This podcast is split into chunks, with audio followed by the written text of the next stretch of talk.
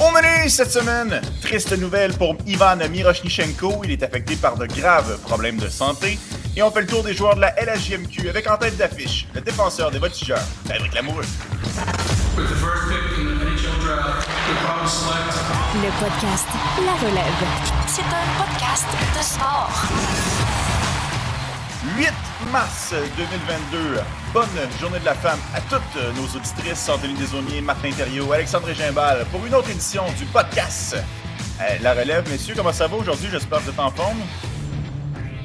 On est en forme, on est en forme. Encore prêt à nous parler beaucoup d'espoir, mais on a encore un très très bel invité cette semaine. J'ai déjà hâte que tu nous le présentes, euh, désolé. Ben Ben, oui, ça me fait plaisir d'être là, messieurs.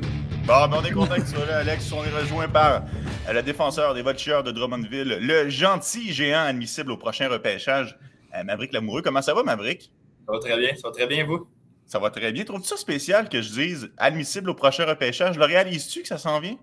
Je pourrais dire, euh, depuis quelques mois, je le réalise vraiment. C'est genre, euh, ça arrive dans, je pourrais dire, je pense que c'est 4 ou 5 mois que ça arrive le repêchage. Fait que là, je le réalise. euh, ça, ça approche très vite, fait que je le réalise beaucoup, oui. là.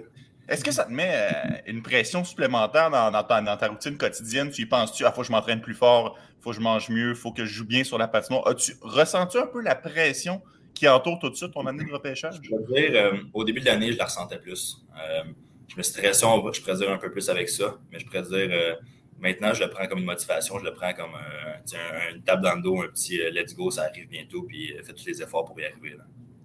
Ah, puis tu sais, on le sait, tu as été, euh, euh, t'as été euh, pas accepté, mais tu as reçu ton billet, ton invitation euh, pour le match des espoirs. Ça, ça doit un peu te confirmer que tu fais les bonnes choses depuis le début de la saison, que tu es dans la bonne direction. Ça, ça doit être rassurant quand même. Oui, exact. Fait juste voir, mettons, que je faisais partie euh, des, des six défenseurs, euh, les 12 défenseurs, je veux dire, qui sont invités, je veux dire, c'est un bon, euh, tu sais, bravo, t'es rendu là, puis tu fais des efforts pour, puis t'es récompensé en même temps. Une petite récompense avant le draft, je pourrais dire. Moi, je veux lancer, moi, je veux lancer Alex. Là, il nous a souvent parlé justement de toi, Maverick, puis tout ça. Puis, tu sais, euh, t'avais une genre d'anecdote, je pense que lorsque tu étais dans la bulle à Drummondville l'an dernier, Alex, est-ce que je me trompe là, par rapport à. euh, lorsque tu, l'as vu pour la première fois à l'entraînement, il n'y avait pas quelque chose comme ça? Il y avait- Ah, euh, ouais, je, je sais pas si j'ai déjà raconté ça, Maverick. Euh, non, je pense même pas que je pense même pas que tu sais cette histoire-là. Euh, non, c'est au camp d'entraînement des voltigeurs. Tu venais tout juste d'être repêché. Je suis à Drummond pour faire euh, des, des, des entrevues de, de pré-saison. Puis euh, c'est un scrimmage de pré-saison. Puis euh, euh, c'est ça, Maverick vient tout juste d'être euh, d'être repêché. Et là, il te pince un joueur, mon gars, au camp d'entraînement, mais une bonne mise en échec. Et là, j'ai vu. En plus, Hein? mon premier chiffre que j'embarque sur la glace. Ah oui, c'était ça, Ouais, tu t'en souviens? En tout cas, Une bonne première Steve. Hart- Steve Hartley se met à sourire, là. Écoute, il venait de découvrir Maverick l'amoureux parce qu'il devait l'avoir vu jouer un peu, mais là, écoute, il se retourne vers, le, vers euh, l'assistant entraîneur avec un grand sourire. Puis euh, après, euh, après je parle à Steve, je dis, ouais, une grosse mise en échec. Puis il m'avait répondu, ouais, j'ai hâte de voir les autres défenseurs repêchés euh, avec lui parce que je pense qu'on n'a pas gagné un bon. Fait que, ouais, non, c'est, mais c'est, vrai, c'est une bonne anecdote, Marty. Mais ça, c'est une fierté pour toi, ce Maverick, d'être reconnu comme étant un défenseur robuste, un peu craint sur la patinoire? Mhm. Mais je pense que je le prends très bien, puis j'ai tout le temps été comme ça. Fait que le voir que je suis rendu euh, à ce niveau-là, puis euh, il y en a plusieurs qui n'aiment pas ça jouer contre moi ou que je suis robuste, puis euh, je, fais des, bonnes mises en échec. je suis content d'être quand même reconnu comme ça, oui. Vous voyez à quel point c'est fascinant, par contre. euh, Tu le mentionnes souvent, Alex, à quel point les, joueurs se souviennent de leur premier but, leur premier, leur premier fait d'armes. Puis là, lui, c'est quand même, dans un match intra-équipe pour commencer le camp d'entraînement. C'est fou, là. Il y a une mémoire comme il s'en rappelle exactement comme il faut, tu sais. Ouais, les joueurs de hockey, c'est un peu fou. C'est, c'est chose- Puis Maverick, je suis sûr que tu te souviens d'à peu près euh, tous tes buts aussi. euh, euh, tu sais, puis je- je- j'ai déjà aussi raconté, je pense, le retour de Simoneau à, à Drummondville. J'en parlais avec Maverick, puis je disais, tu sais, Simoneau, il m'avait dit, ah, je vais aller plaquer Justin Côté sur mon premier chiffre. Puis finalement, c'était pas Justin Côté qui avait choisi. Puis Maverick, puis Maverick, il s'en souvenait quand j'ai parlé. Ouais, il faut le dire, euh, tu ça paraît peut-être pas comme ça là, en, StreamYard avec juste la petite fenêtre, là, mais tu es quand même 6 pieds 7, près de 200 livres. Euh, il y a bien des recruteurs qui ont de la difficulté à bien euh, analyser les joueurs à leur année de repêchage parce qu'ils sont plus jeunes, ne sont pas nécessairement à maturité physique. Toi, c'est loin d'être ton cas à 6 pieds 7. Est-ce que tu dirais que c'est ton c'est ta plus grande qualité sur la patinoire, le fait d'être imposant, le fait de déranger l'adversaire? Je pourrais dire que c'est une, ben, une, de mes grandes qualités, mais c'est un de mes, mes, gros avantages aussi. Euh, ma grandeur, puis euh, je pourrais dire, euh, j'ai encore du poids à prendre, mais juste voir avec ma grandeur, je pourrais dire, les, il y a plusieurs scouts qui salivent en, en, entendant juste ma grandeur, ils voient le, le, potentiel que je pourrais avoir ou le, le, fait ou comment je pourrais me développer. Je pourrais dire, pour eux, c'est un gros avantage, puis pour moi, c'est un gros avantage, puis je l'utilise, je, je l'utilise tout ce qui est comme mon reach ou juste bloquer des jeux ou juste en même temps plaquer des gars, c'est plus facile, puis ça m'aide on a parlé de la taille, évidemment, c'est un avantage. Euh, Parle-moi de des autres qualités qui pourraient définir ton jeu. Tu, sais, tu pourrais dire, OK, si tu es simplement grand, c'est pas ce qui fait tout dans une carrière dans la, dans la, LNH. Ce serait quoi tes autres qualités qui te permettent de dominer? Je pourrais dire, euh, mon tir, c'est vraiment quelque chose qu'il faut que j'utilise le, plus souvent. J'ai vraiment une bonne shot, je pourrais dire. Euh, mais après ça, pour un grand gars, je suis, euh, je suis vraiment mobile, j'ai un bon coup de patin fluide. Euh, je suis pas tout mêlé dans mes patins, je suis pas tout croche quand je patine. Là, fait que je peux dire c'est un de mes gros avantages, mais aussi euh, tout ce qui est euh, mon hockey sense. Fait je peux dire, j'ai pas juste euh, ma grandeur, parce que si j'avais juste ma grandeur, euh, je serais pas allé loin dans le hockey ou euh, j'aurais pas, je pourrais dire, j'aurais pas les chances que je pourrais de me faire drafter cette année. Fait je pourrais dire, il faut que je continue à utiliser tous mes aspects, tous mes, mes points forts de, de moi. Là. Puis vous voyez, les gars, c'est un, un, gars qui s'exprime super bien en plus. Là, gars bien intelligent, avec l'amoureux. hey, mais on parle. Euh, Vas-y, Marty. Non, non, mais c'est correct, tu peux y aller. Mais tu sais, on parle, Maverick, le fait que tu es, que es grand, que tu es gros, que pour l'instant, c'est une force. Mais on l'a vu par le passé par, chez certains autres espoirs euh, qui dominaient physiquement au niveau junior. Parfois, c'était plus difficile de s'adapter à la Ligue nationale parce que là, les autres adversaires sont grands et sont gros. Est-ce que ça, ça te. Comment tu vois ça? Comment tu anticipes ça de passer chez les professionnels, là, là où est-ce que ton avantage physique va être un peu plus moindre?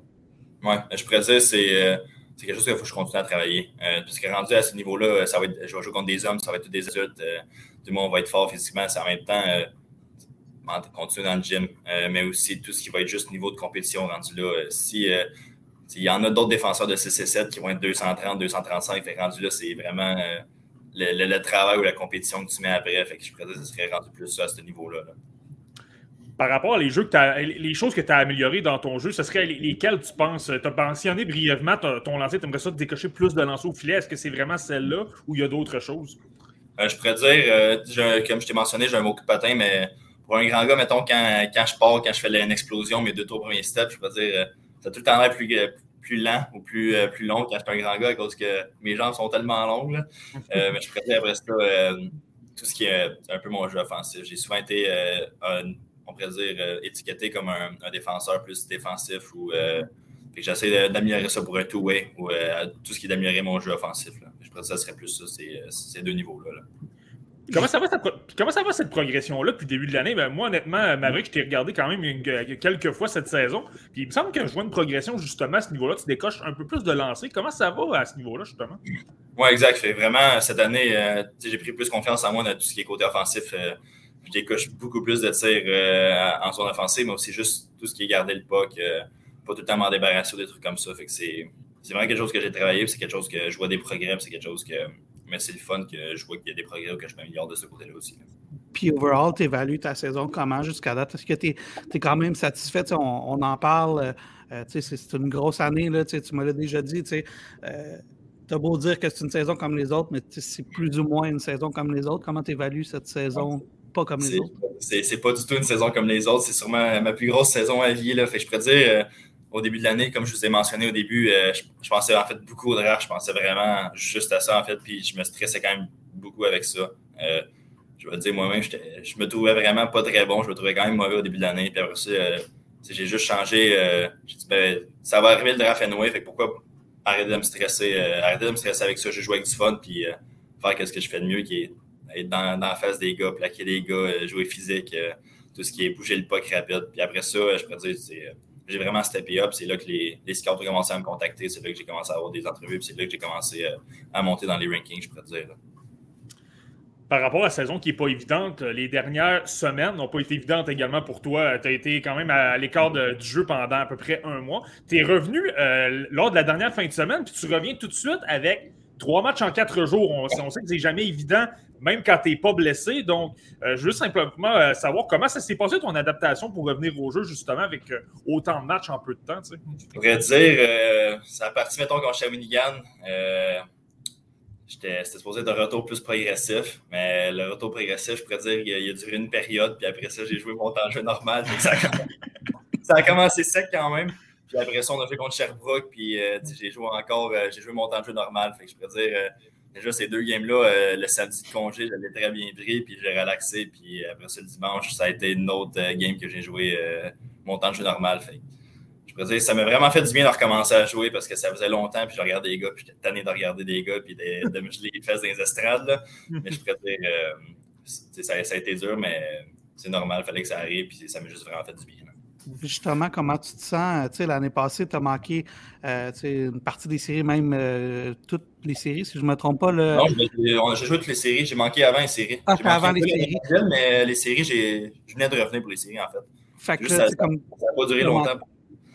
C'est ça. Tu as manqué quand même une partie du jeu. Tu sais, comme là, physiquement, tu te sens comment puis pour attaquer la fin de la saison? Mm-hmm. Euh, ben, je me sens très bien. pendant les, les quatre semaines que j'étais out, je, je m'entraînais à chaque jour presque les jambes, je l'ai fait beaucoup. Puis après ça, tout ce qui est épaules et euh, cardio. Je me sens vraiment bien, je me sens en, forme. J'ai juste hâte de, de, finir la, saison puis d'arriver dans les playoffs après. Là. Moi, Maverick, je veux aborder euh, brièvement un petit peu ton, parcours euh, qui t'a amené un peu à la LHGMQ. Lorsqu'on scrute simplement brièvement ta, ta, fiche Elite Prospect ou Hockey DB, je trouve ça drôle. Ben, tu as joué une saison du côté de Hawkesbury en Ontario. Par la suite, tu t'es dirigé avec les élites de Jonquière dans la, dans la Ligue Midget 3, pas le même territoire du tout.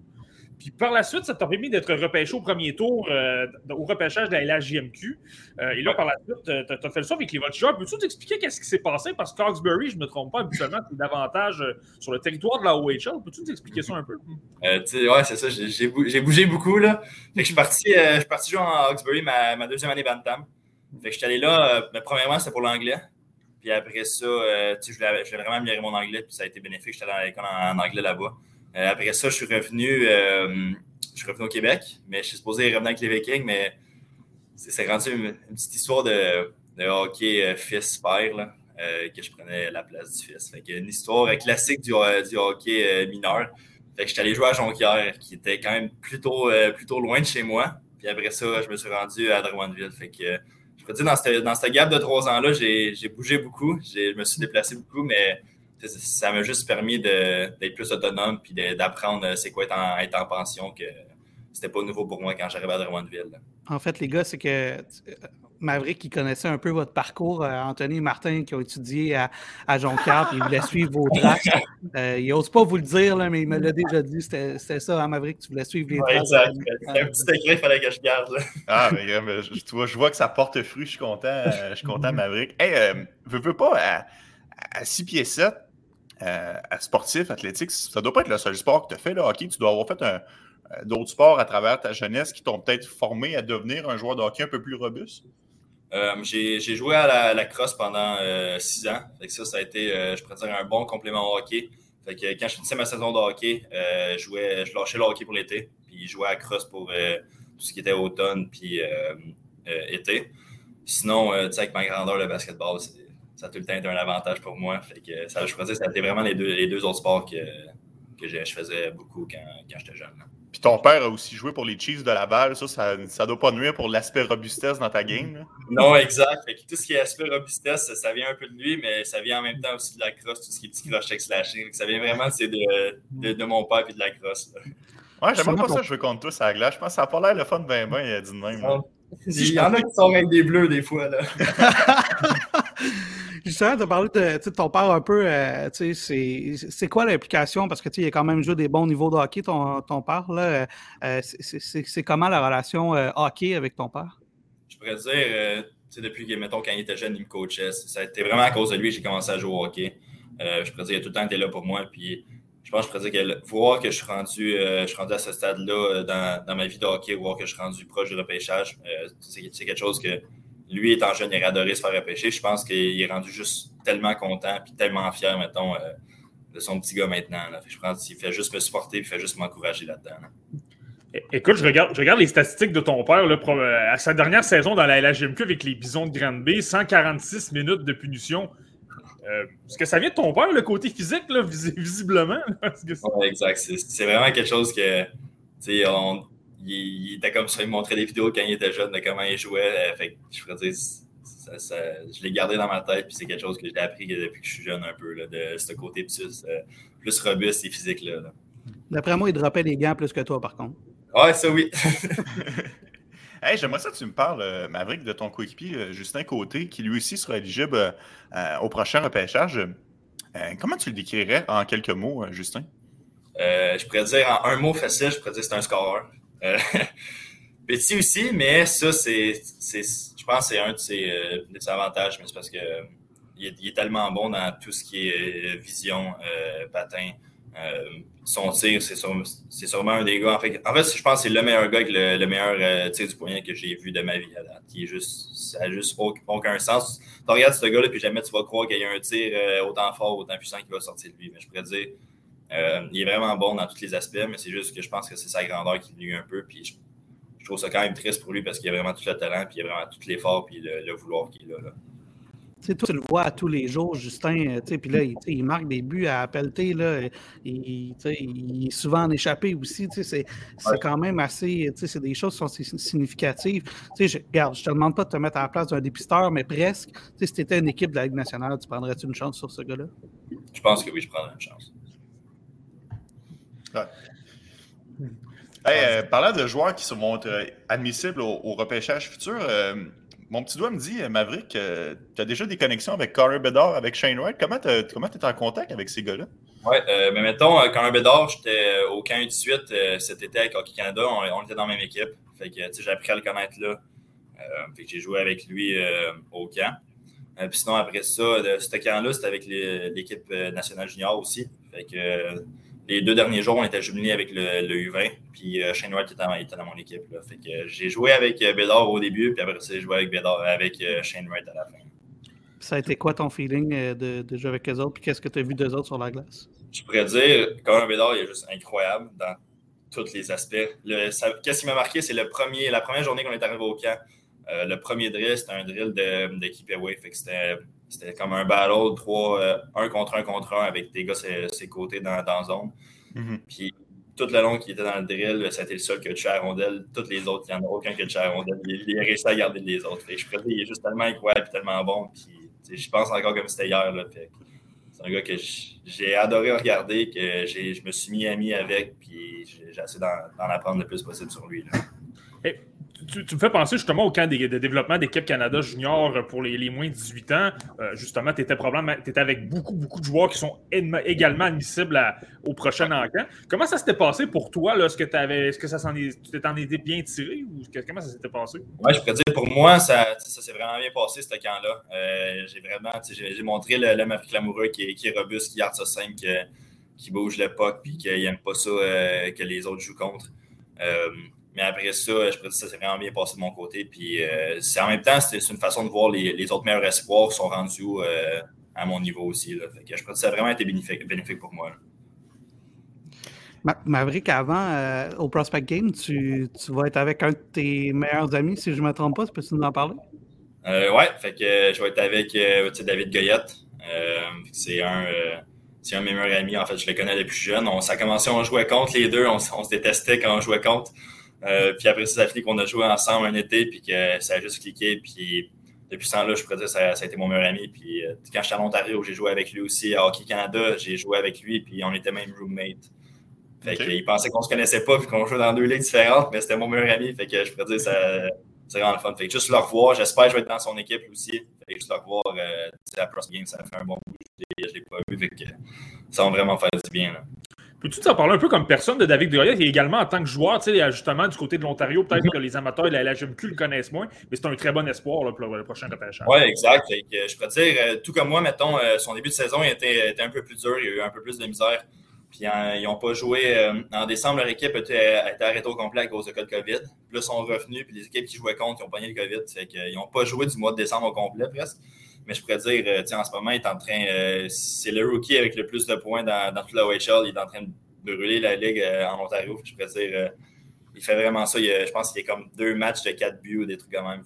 Il fait vraiment bien ça. Il est vraiment incroyable. Puis les scouts, ils recommencent vraiment à le remarquer. Fait que je suis content pour lui. Puis depuis qu'on est jeune, puis on s'en parle que les deux, on va se faire pêcher, puis euh, les deux, on, va peut-être jouer ensemble, mettons, dans les nationales. Fait que voir qu'on est rendu là ou qu'on a peut-être vraiment une chance, euh, les deux, on s'en parle, puis on est juste vraiment content de ça. Euh, mais je pourrais dire, en tant que personne, je m'entraîne avec lui durant l'été, puis c'est le genre de gars qui est vraiment facile que je suis tout le temps en train de avec, je suis tout le temps en train de faire des petites niaiseries, mais en même temps, on est deux gars qui, qui adorent travailler, qui adorent se pousser, fait que euh, quand j'étais en Ontario, des fois, j'allais dormir chez eux. Fait que le soir, on se faisait des, euh, des petites séries de push-up. Fait que j'en faisais 20, il en, il en faisait 21. Fait qu'après, il fallait que j'en fasse plus que lui. Fait que j'en faisais 22. Puis après, ça, ça continuait. Puis ça, ça finissait plus. Fait qu'on est, on est tout le temps en train de se pousser. On est tout le temps en train d'être en petite compétition, mais vraiment amicale. Fait que c'est vraiment quelque chose que les deux, on est de même. Puis on s'entend vraiment bien comme personne. C'est ça la différence, les boys. Les autres, ils font des push-ups. Nous autres, on joue aux cartes. Chacun ses trucs. C'est une différence. on arrive pas euh, d'argent, il faudrait, se motiver à faire des push-ups, justement. Au moins, ça serait un début. euh, Maverick, euh, meilleure chance pour euh, la suite de ta saison à toi et au Voltigeur. Évidemment, on va te suivre tout au long de l'année. Puis bonne chance aussi pour le repêchage. On ne sait pas si tu vas sortir au premier tour, on le sait que tu vas sortir et que tu vas avoir une belle carrière dans la Ligue nationale. on, te souhaite, on te souhaite la meilleure des chances. Merci beaucoup, les gars. C'est bien le fun. Salut, Maverick. Maverick. Euh, Maverick Lemoureux, défenseur des Voltigeurs de Drummondville, était avec nous euh, ce matin euh, au podcast La Relève. Messieurs, qu'est-ce que vous avez apprécié le plus de l'entrevue? Moi, honnêtement, c'est sa gentillesse. Ça m'a frappé à quel point c'est une personne qui est agréable à côtoyer. Ah, je l'ai dit souvent, c'est vrai que on utilise l'expression un, gentil géant, mais c'est vrai que c'est Mav, tu le croises, il va te saluer, c'est sûr, euh, puis il va le faire avec le sourire, puis tu sens que c'est pas forcé, c'est hyper naturel, euh, il est vraiment, il est vraiment gentil. C'est ça, entre le gars qui te, qui te ramasse dans le coin puis le gars qui te salue dans le couloir, euh, c'est vraiment deux personnes différentes, puis mmh. non, il est vraiment, il est vraiment cool, Maverick, puis comme tu l'as dit, moi aussi, j'y souhaite qu'il atteigne les plus hauts niveaux, puis écoute, moi, là, je le dis souvent, c'est pour euh, des gars comme ça que je, me considère choyé de, faire ce travail-là, de, pouvoir côtoyer des, gars brillants, allumés comme ça, des. Tu sais, on parle, on parle avec ces gars-là, mais on oublie qu'ils ont 16, 17, 18 ans. Là, souvent, ces athlètes-là sont pas mal plus matures que, que, la moyenne des ours à leur âge. Là. Euh, puis Maverick, ça en est clairement un. Ben, tu parles de maturité, on a parlé de son parcours justement. À partir de Hawkesbury, tu travailles un peu dans le système, euh, entre guillemets, ontarien. Tu te retrouves ensuite dans un autre contexte complètement différent à Jonquière. Euh, là, à un jeune âge, le 13, 14, 15 ans, 16 ans, tu te retrouves à, Drummondville encore. Euh, veux, veux pas, c'est des expériences justement qui te forgent, qui t'amènent une certaine maturité. Euh, ça, c'est certain que si tu es un recruteur et tu regardes Maverick Lamoureux avec ce parcours-là, ben, c'est déjà de quoi de très bon. Peu importe les situations, il a été en guillemets, barouetté à gauche, à droite, ben, c'est certain que c'est meilleur que si un joueur, puis tu sais, c'est correct, là, surtout, tu regardes surtout le talent, mais euh, en même temps, ça ne peut pas nuire non, nécessairement de voir qu'à un jeune âge, tu as vécu ces, situations-là. Donc, s'il se retrouve, euh, euh, je ne sais pas, échangé par exemple dans l'LNH, ben, au moins il va savoir davantage comment s'en sortir, peut-être qu'un autre joueur, en tout cas plus rapidement. Il a visiblement, une capacité d'adaptation, euh, ça c'est certain. Exact. Aujourd'hui, messieurs, on fait le tour des, espoirs de la LHJMQ comme on le fait à chaque semaine. on, choisit une ligue puis on y va en, profondeur sur différents espoirs. Aujourd'hui, c'est la Q Marty. Je te pose donc la question. C'est quoi ton appréciation du, jeu de, Maverick Lamoureux? Comment tu le décrirais? C'est quoi ses forces, faiblesses? Comment, tu le perçois en tant que, joueur de hockey? Ben, écoute, euh, je pense que Maverick vient, bien de le résumer. Évidemment, je ne peux pas passer par-dessus sa taille. 6 pieds 7 pouces, ça aide vraiment beaucoup. C'est quelqu'un de, ben, on l'a mentionné, c'est pas point qu'on en parle de gentil. Gentil j'aime qui, qui est capable. Euh, en fait, un pas si gentil géant, si on veut dire. il est très, très, très, très robuste. sa carte de visite, c'est qu'il arrive dans le coin avec les adversaires leur fait extrêmement mal. Toujours de grosses mises en échec, percutantes. Puis, euh, trois, ça arrive trois, quatre fois dans un match. Il a un excellent coup de patin également. Euh, il a mentionné peut-être ses deux, trois premières foulées pour, euh, pour exploser. Là, ça, oui, il y a peut-être un peu plus de difficultés, mais aussitôt qu'il prend sa vitesse, il est extrêmement rapide. J'aimerais peut-être le voir transporter davantage la rondelle. Comme je viens de dire, je pense que c'est un avantage dans son jeu, mais si je compare à, tu sais, la semaine dernière, euh, déjà, on a parlé de, euh, de défenseurs comme Owen Pickering, comme euh, euh, Denton Marichuk, même dans la OHL, il y a Ty Nelson, des, des, gars qui transportent un peu plus la rondelle, qui sont plus confiants. Ça, je trouve qu'il ne le fait peut-être pas assez. Et pourtant, il a un très, très bon coup de patin. Je pense qu'il serait capable de le faire. Je pense que c'est simplement une question de, de mentalité. Puis, comme il a mentionné, euh, au, départ, c'est ce que je voulais surveiller, lui, dans les dernières semaines, c'est voir à quel point il peut être plus offensif. Je trouvais qu'il attaquait peut-être pas assez le filet. Il n'y avait peut-être pas nécessairement euh, une certaine vision de jeu, tenter de faire bouger les lignes de passe, créer des opportunités de cette façon-là. Puis là, je le vois justement au niveau du lancer, par exemple. J'ai regardé le match de dimanche contre le Saguenay de Rimouski, puis en avantage numérique, il n'a pas perdu de temps trois, euh, je pense que c'est trois fois à peu près en 20 secondes, trois gros lancers sur réception. Puis tu, là, tu vois qu'il y a un excellent lancer, très, très lourd. S'il peut l'utiliser davantage, je pense que c'est ça que les, les, recruteurs voient. Écoute, tu as une combinaison de, mobilité à 6 pieds 7 pouces avec un gros coup de patin. Et là, si en plus il peut développer son lancer frappé, écoutez, les gars, on, a, il, y a un, diamant, on a un diamant entre les mains. Moi, je te pose la question qui, intéresse bien les gens à la maison, j'en suis convaincu. Euh, est-ce qu'il y a des chances réelles de sortir au premier tour? Penses-tu qu'il y a une équipe qui va être assez en amour avec Maverick Lamoureux pour le repêcher dès la première journée du repêchage? Ben, c'est pas impossible, honnêtement. Tu regardes dans les, dans les derniers repêchages, des gars comme euh, Logan Stanley, par exemple, ont été repêchés premier tour, puis très tôt euh, au premier tour. Euh, un gars comme Nolan Allen, l'an dernier, a été, a été, amassé au 32e rang par les, les Blackhawks de Chicago. et oh, je vais être honnête avec toi, j'aime beaucoup plus que la Maverick Lamoureux apporte. Je m'en suis jamais caché, Nolan Allen. Je n'ai jamais aimé ce joueur-là. Je trouve qu'il est trop à risque au niveau des revirements. Je trouve qu'il n'est pas nécessairement le. Il a une bonne mobilité pour sa taille, mais ce n'est pas nécessairement le, le plus mobile non plus si tu compares avec tous les joueurs. Là, puis il n'a aucun talent offensif. Euh, donc, si tu considères ça de cette façon-là, euh, écoute, tu n'as pas le choix de penser que oui, il peut sortir au premier tour parce qu'un défenseur de 6 pieds 7 pouces, avec tout ce que je viens de te mentionner au niveau du potentiel, je ne le vois pas encore tout à fait le côté offensif. Mais s'il est capable de développer ça parce qu'il a un très très bon lancer, écoute, euh, j'ai utilisé le terme anglais, sky is the limit. Quand on regarde ses chiffres, il disait que, euh, bon, euh, il continue de travailler sur son jeu offensif. Il y a quand même une progression au niveau euh, des statistiques par rapport à sa saison recrue. bon, là, pour l'instant, il n'a pas doublé sa production, mais il reste encore une bonne partie de la saison dans la LHGMQ là, à cause, à cause du, mois de, du mois de janvier où on n'a pas joué. mais il reste quand même une progression au niveau de ses stats. Alors, ça, je pense que c'est encourageant aussi pour les recruteurs de voir, bon, mais OK, il y a quand même une progression, a une évolution à ce niveau-là. Euh, messieurs, je vais vous amener sur un autre joueur qui pourrait potentiellement sortir au premier tour des remparts de Québec. Euh, c'est euh, Nathan Gaucher. Je pense que Nathan Gaucher, ce qui fait sa force, puis il s'en est pas caché quand on l'a reçu ici sur le podcast Le Relève, c'est vraiment son aspect défensif. toujours dans le visage adversaire, un bon bâton pour soutirer la rondelle. travaille très fort. Il avait d'ailleurs été finaliste au meilleur attaquant défensif l'année dernière dans la JMQ. Euh, est-ce que vous aimez bien la progression dans son jeu depuis le début de la saison? Comment est-ce que, comment est-ce que ça évolue avec les remparts? Ouais, ben écoute, euh, moi, moi je m'en suis jamais caché, je l'ai souvent dit, je, l'ai même, je même écrit sur Twitter, etc. Euh, moi, selon moi, Nathan Gaucher est le meilleur espoir de la LHJMQ. Écoute, moi, je trouve, premièrement, défensivement, il est A1, il est incroyable. Écoute, quand tu es finaliste au titre de l'attaquant défensif de l'année, à ton année de, de 16-17 ans, parce que lui, c'est un late cette année, là, euh, je veux dire, c'est assez, impressionnant. Tu es, en liste avec des Jacob Pelletier et des Dawson Mercer. Je vous rappelle que Dawson Mercer dans l'LNH et Jacob Pelletier, lui, cogne aux portes assez, assez fort. Tu sais. Mhm. Euh, donc, euh, non, ça, c'est impressionnant. Puis, il y a certaines personnes qui pensent que c'est davantage un, centre voix, un, troisième trio. Ils ne trouvent pas qu'il y a nécessairement d'attaque. Moi, je trouve qu'il y a quand même de belles qualités. Euh, il y a un bon lancer, c'est quand même bien se placer. il est robuste, capable de frapper. Puis, il est capable d'avoir un certain talent également de, fabricant de jeu. Ce n'est pas le, meilleur fabricant de jeu du, repêchage, mais il est capable de, de, créer certains jeux. Puis il est tellement toujours bien placé et capable de faciliter le jeu de transition.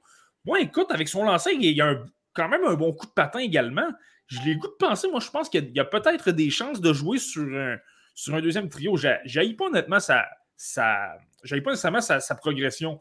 Là, par contre, je te dirais que depuis la reprise des activités, c'est un peu plus difficile. Je pense qu'il y a 3 points ces 11 derniers matchs. Euh, J'ai peut-être pas assez surveillé, je te dirais, dans, ces matchs-là, voir qu'est-ce qui cloche. je ne sais pas si toi, Alex, tu as entendu des choses, mais moi, je vais devoir revoir, mais c'est peut-être simplement un passage à vide, tout simplement au niveau statistique et peut-être. J'ai vu un match au mois de février, puis honnêtement, je ne l'ai pas trouvé si mal que ça. Là. Oui, l'attaque n'était peut-être pas là, mais ça arrive parfois pour certains joueurs. Ben, ouais, peut-être qu'au niveau de ses stats euh, personnels à lui, euh, c'est plus lent que le rythme auquel il nous a habitués, mais quand même, les remparts vont très bien. Il a un rôle très important dans toutes les situations avec les remparts. Fait que je pense que pour ce qui est de statistiques pures, dans son cas à lui, il faut quand même modérer euh, les choses parce que l'équipe gagne, puis c'est une des pièces importantes de cette équipe-là. Alors, tu sais, des fois, il n'y a pas juste les points sur le tableau qui font gagner des équipes. Alors, je ne pense pas que euh, euh, bon, je suis certain que lui voudrait euh, mettre plus de points sur le tableau parce que c'est toujours l'objectif, mais je, ben là où je veux en venir, c'est que je ne suis pas sûr que ça va refroidir des dépisteurs. C'est là où je veux en venir. Mais moi, ce que j'aime bien de, Nathan Gaucher, puis c'est il est à la fin d'un chiffre, il est complètement brûlé, mais là, il y a un, un de ses coéquipiers qui crée un revirement, deux contre un de l'autre côté il back-check, il se pose pas de questions en repli défensif, puis finalement, il rejoint le porteur du 10 pour venir briser le jeu. Tu sais, c'est cette intensité-là, puis encore une fois, je le répète, mais quand il est venu nous parler, il se faisait une fierté de dire que lui, la défensive, c'est important pour créer de l'attaque. Euh, empêcher une chance de marquer, c'est aussi bon que d'en créer une, puis c'est exactement ça. Euh, Nathan Gaucher, c'est un joueur qui joue la game de la bonne façon. Puis moi, je pense que dans une équipe, tu n'en as jamais trop des joueurs comme ça. Ben, c'est ça. Puis tu sais, c'est exactement le, point que je faisais. Puis tu regardes la fiche des remparts, ils sont 8-2 dans leurs 10 derniers matchs. Euh, comme on disait, c'est un gars qui, qui joue hyper bien défensivement. Alors, euh, visiblement, puis il joue beaucoup, Nathan Gaucher. Alors, visiblement, il fait quelque chose de bien s'il ne met pas la rondelle au fond du filet. puis tu sais, c'est une chose dont les équipes de la Ligue nationale, en tout cas, du moins à ce qu'on entend, là, je ne suis, suis, pas un dépisteur, je le dis souvent, mais que c'est important de, entre guillemets, bien jouer sans la rondelle, bien, visiblement, lui, il est peut-être une coche sur bien des joueurs euh, euh, de son âge dans le monde euh, sur cet aspect-là. Mais tu sais, ce qui, est, ce qui est intéressant lorsque tu parles justement, peut-être le, côté plus offensif, il y a certaines personnes qui vont critiquer son, sa constance. Mais je pense que la constance, c'est davantage sur le plan offensif que les gens veulent parler. Mais, mais c'est là que je vais aller je pense que ce que les entraîneurs-chefs vont surveiller, c'est OK, si tu manques de constance, mais au moins, est-ce que tu fais bien les petits détails? Sans la rondelle? Est-ce que euh, tu te replies bien? Est-ce que tu fermes bien le centre? Est-ce que tu appuies tes défenseurs? Est-ce que tu facilites le jeu de transition? Et ça, dans les détails, même les matchs où il ne produit pas euh, Nathan Gaucher. Écoute, l'un des matchs que j'ai regardé, c'était contre les Olympiques de Gatineau. Il a terminé à moins 3. Bon, il y a eu un but dans un filet désert et il y a un des autres, deux autres buts, ce n'était pas de sa faute. Mais tout ça pour dire que même lorsqu'il ne produit pas, il va quand même aider son équipe. Il va quand même être euh, très physique, va frapper les adversaires, va leur réduire le plus possible l'espace. Euh, puis ça, ben, ça fait en sorte qu'au minimum, au minimum, ben, c'est quelqu'un qui peut être très, très, très efficace pour un entraîneur-chef que tu peux utiliser dans plein de situations. Puis comme je t'ai mentionné, moi, je vois du potentiel au niveau de l'attaque parce qu'il y a un bon lancer. Donc là, par la suite, tu peux travailler un petit peu plus sa constance sur le, plan offensif. Ben, je pense que tu as au minimum un gars de troisième trio dans la LNH, peut-être même un gars de deuxième. Moi, c'est pour ça que je l'aime beaucoup. Puis, quant à moi, il ne faut pas s'en faire trop avec cette production-là. Euh, tu sais, je veux dire, euh, bon, là, il est un peu en deçà des, euh, du point par match. Là, effectivement, ça a été un peu plus lent à ce niveau-là, mais tu sais, ça se peut très bien que d'ici la fin de la saison, il claque 6, 7, 8 matchs à deux points, puis trois points ici et là, puis qu'il finisse très bien à, un point par match et même un peu plus. je ne suis pas très inquiet pour Nathan Gaucher, même sur cet aspect-là. Mais tu te souviens, on parlait de Zachary Bolduc euh, avant les fêtes. On disait, ouais, saison difficile, tout ça. Puis il joue dans, la même équipe. Je le répète, mais les remparts de Québec, c'est une équipe qui est très euh, complète. Ils ont, probablement quatre trios très équilibrés. Mais ça, ça veut dire que un Nathan Gaucher n'est peut-être pas autant utilisé. Je vais prendre un exemple comme ça, mais comme un Justin Robida, par exemple, à Val d'Or, où il est à peu près tout seul lui, tu peux utiliser les deux ou trois autres trios. Et s'il y a des matchs que ça va moins bien au niveau offensif, ben, tu peux y aller davantage avec le trio, justement, de, Théo Rochette ou de, de, Bolduc, justement. Donc, ça, c'est un, facteur à, prendre en considération. Seulement une petite précision, j'avais dit trois points à ces 11 derniers matchs, mais c'est trois points à ces 13 derniers matchs. Une petite précision comme ça. Euh, les gars, j'aimerais ça que vous parlez de l'autre joueur qui, à mon sens, est le plus probable de sortir au premier tour, bien que euh, dans certaines listes, depuis déjà quelques semaines, on le voit glisser de plus en plus.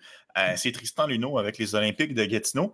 moi, je suis quand même surpris, honnêtement, de, le voir descendre. On en a parlé la semaine dernière, Marty, après notre entrevue avec Antonin Véro. Est-ce que c'est un biais négatif avec les joueurs de la LSJMQ? Est-ce que c'est pour ça que des gars comme Tristan Luneau chutent?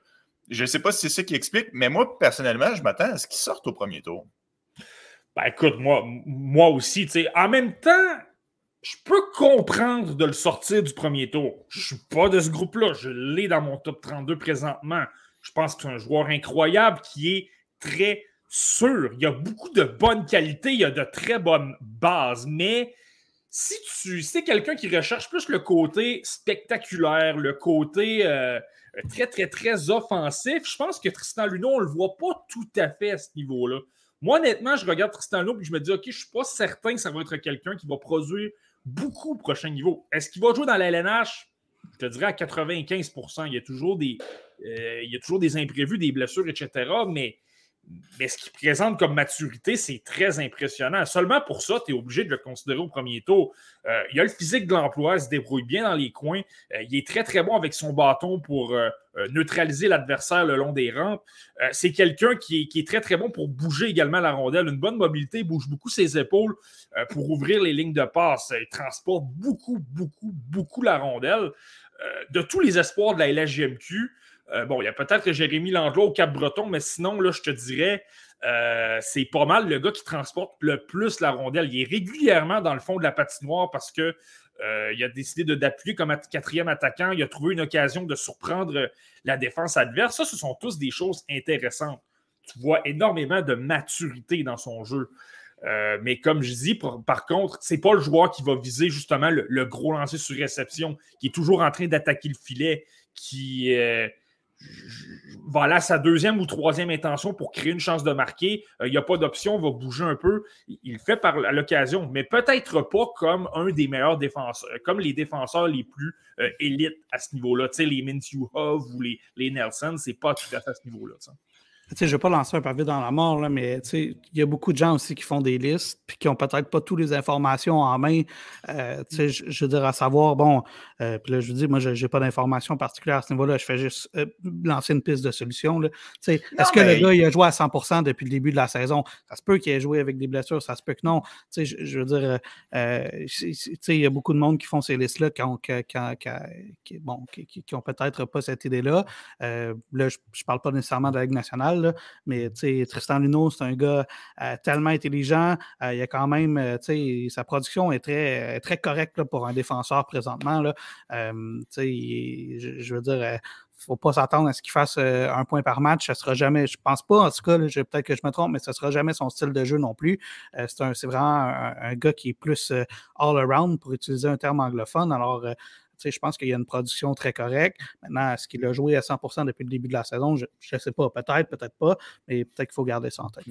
Mais, tu apportes, un bon point, Alex, parce que euh, j'ai surveillé quelques matchs justement pour préparer cet épisode-ci. Euh, j'ai regardé son match contre le Titad le, le Acadie Batters. Et ce qui m'a sauté aux yeux, et ça m'avait sauté aux yeux également avant la reprise des activités, là, avant, avant les fêtes, je trouvais que son coup de patin manquait peut-être un petit peu de, fluidité. J'ai toujours trouvé le Tristan Luno un petit peu plus. Euh... Alors que c'est un bon patineur. C'est un des très bons patineurs dans la ligue. Exact, mais c'était pas que c'était une, énorme lacune, mais dans ses standards à lui, il était peut-être euh, en deçà de ce qu'il apportait habituellement. là, je me suis vraiment demandé est-ce qu'il y aurait une blessure euh, quelque, part au niveau des jambes et, il joue malgré une blessure. Je me suis vraiment posé la question. Je me demandais écoute, est-ce qu'il y a quelque chose? Et là, c'est drôle, tu vois, dans le match contre, contre le Titan, je le trouvais beaucoup plus impliqué, je le trouvais pas mal plus mobile. Il semblait davantage comme lui-même. Je ne sais pas si la, longue pause lui a fait du bien à ce niveau-là. Puis c'est drôle, je regardais ses statistiques. Je vais devoir le surveiller davantage. Le match contre le Titan, je te dirais que j'avais davantage d'attention vers, euh, vers Riley Kidney. Là, on va en parler tout à l'heure. Mais, euh, mais Tristan Luno, 9 points à ses 9 derniers matchs. Donc, euh, il a augmenté un petit peu au niveau de la production.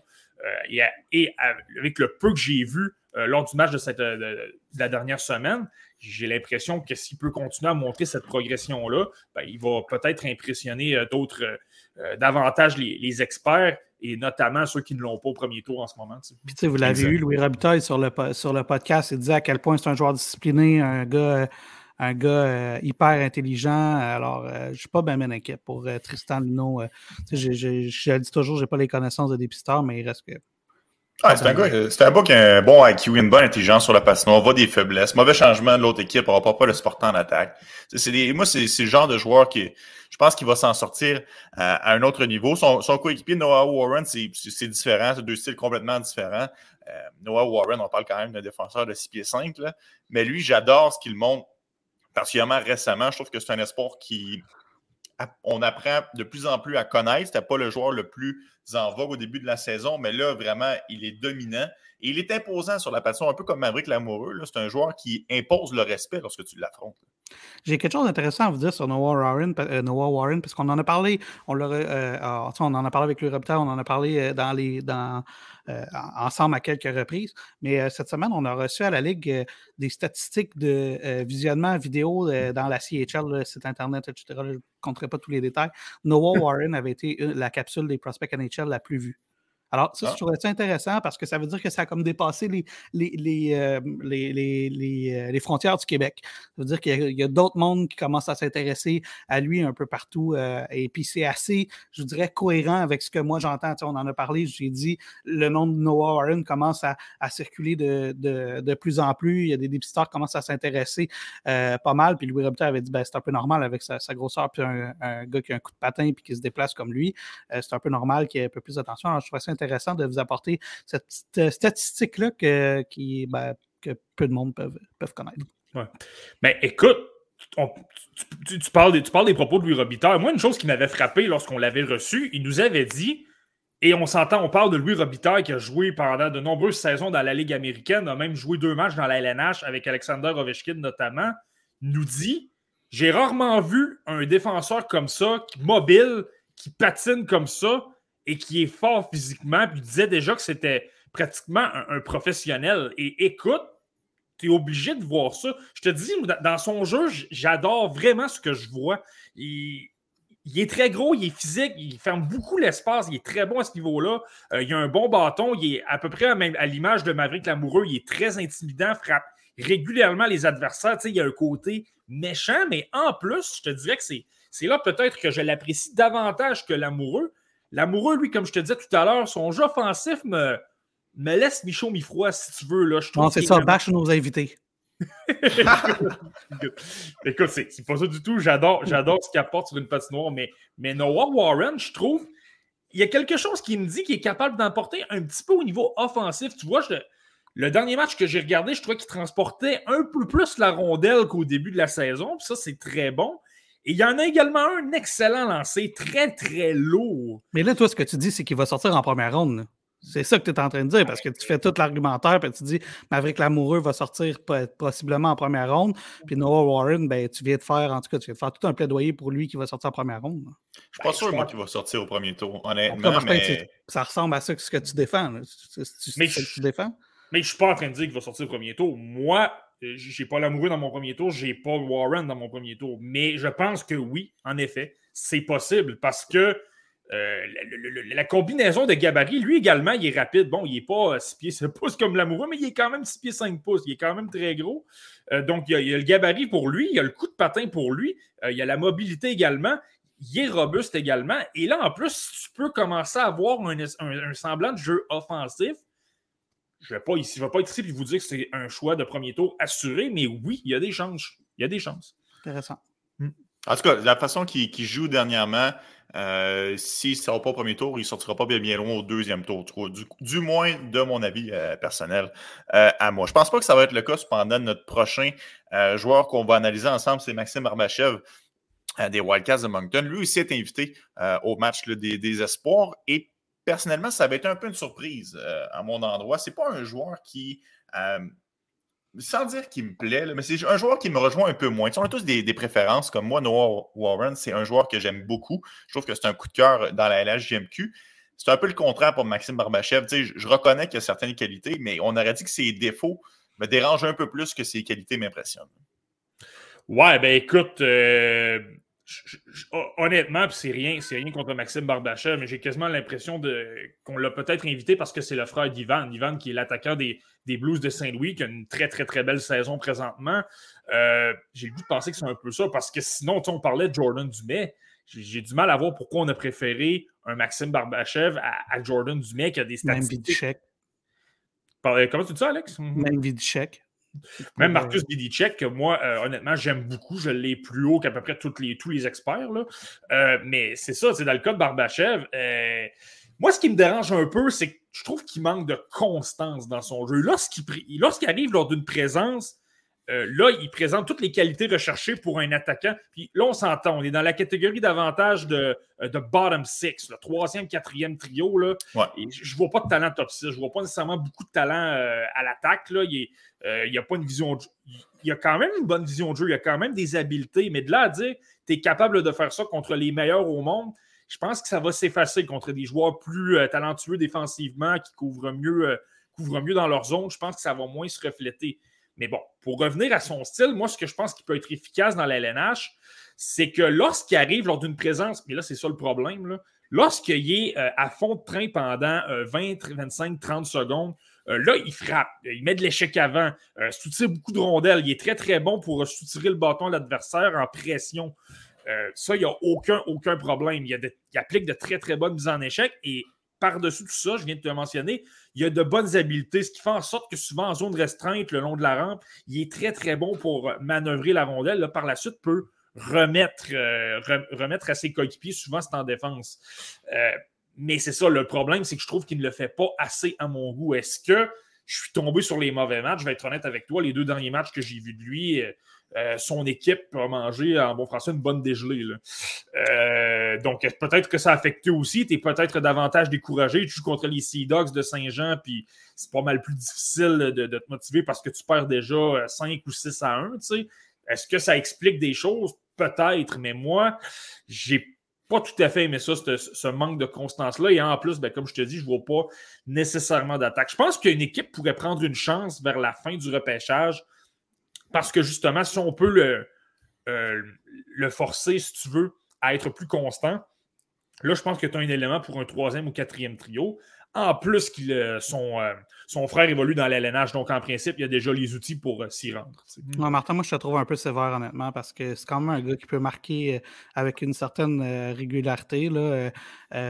C'est aussi, il ne faut pas oublier que la division des maritimes, elle est très, très forte. Là. Tu en as parlé ici, Dogs de Saint-Jean, mais il n'y a, pas juste, a pas juste eux. Là. Il y a les, les, Islanders de Charlottetown qui ont une bonne équipe. Il y a les Mousses d'Halifax qui ont une bonne équipe. Alors, euh, euh, soir après soir, tu affrontes des équipes qui sont aspirantes à la Coupe du Président. C'est sûr que ça, ça peut changer, euh, ça peut changer certaines choses.